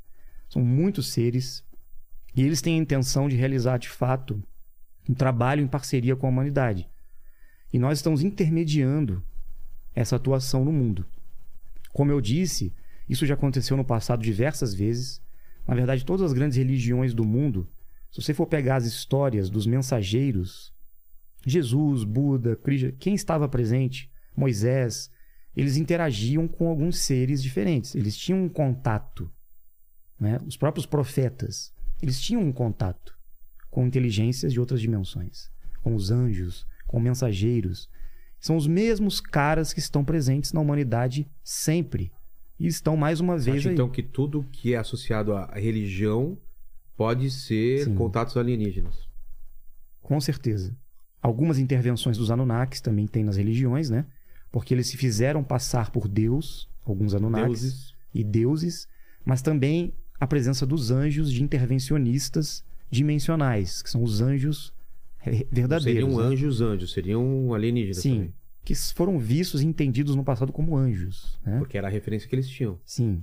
Então eles apareciam lá para os profetas e passavam aquelas mensagens, Sim. orientavam, traziam conhecimentos para os povos. Toda a mitologia dos índios, né, daqui da América do Sul, né, os nativos, têm as suas histórias que confirmam tudo isso, né? Então é bem interessante as pessoas pesquisarem, buscarem conhecimento, né? Busquem conhecimento, então. É Vamos isso. deixar, então.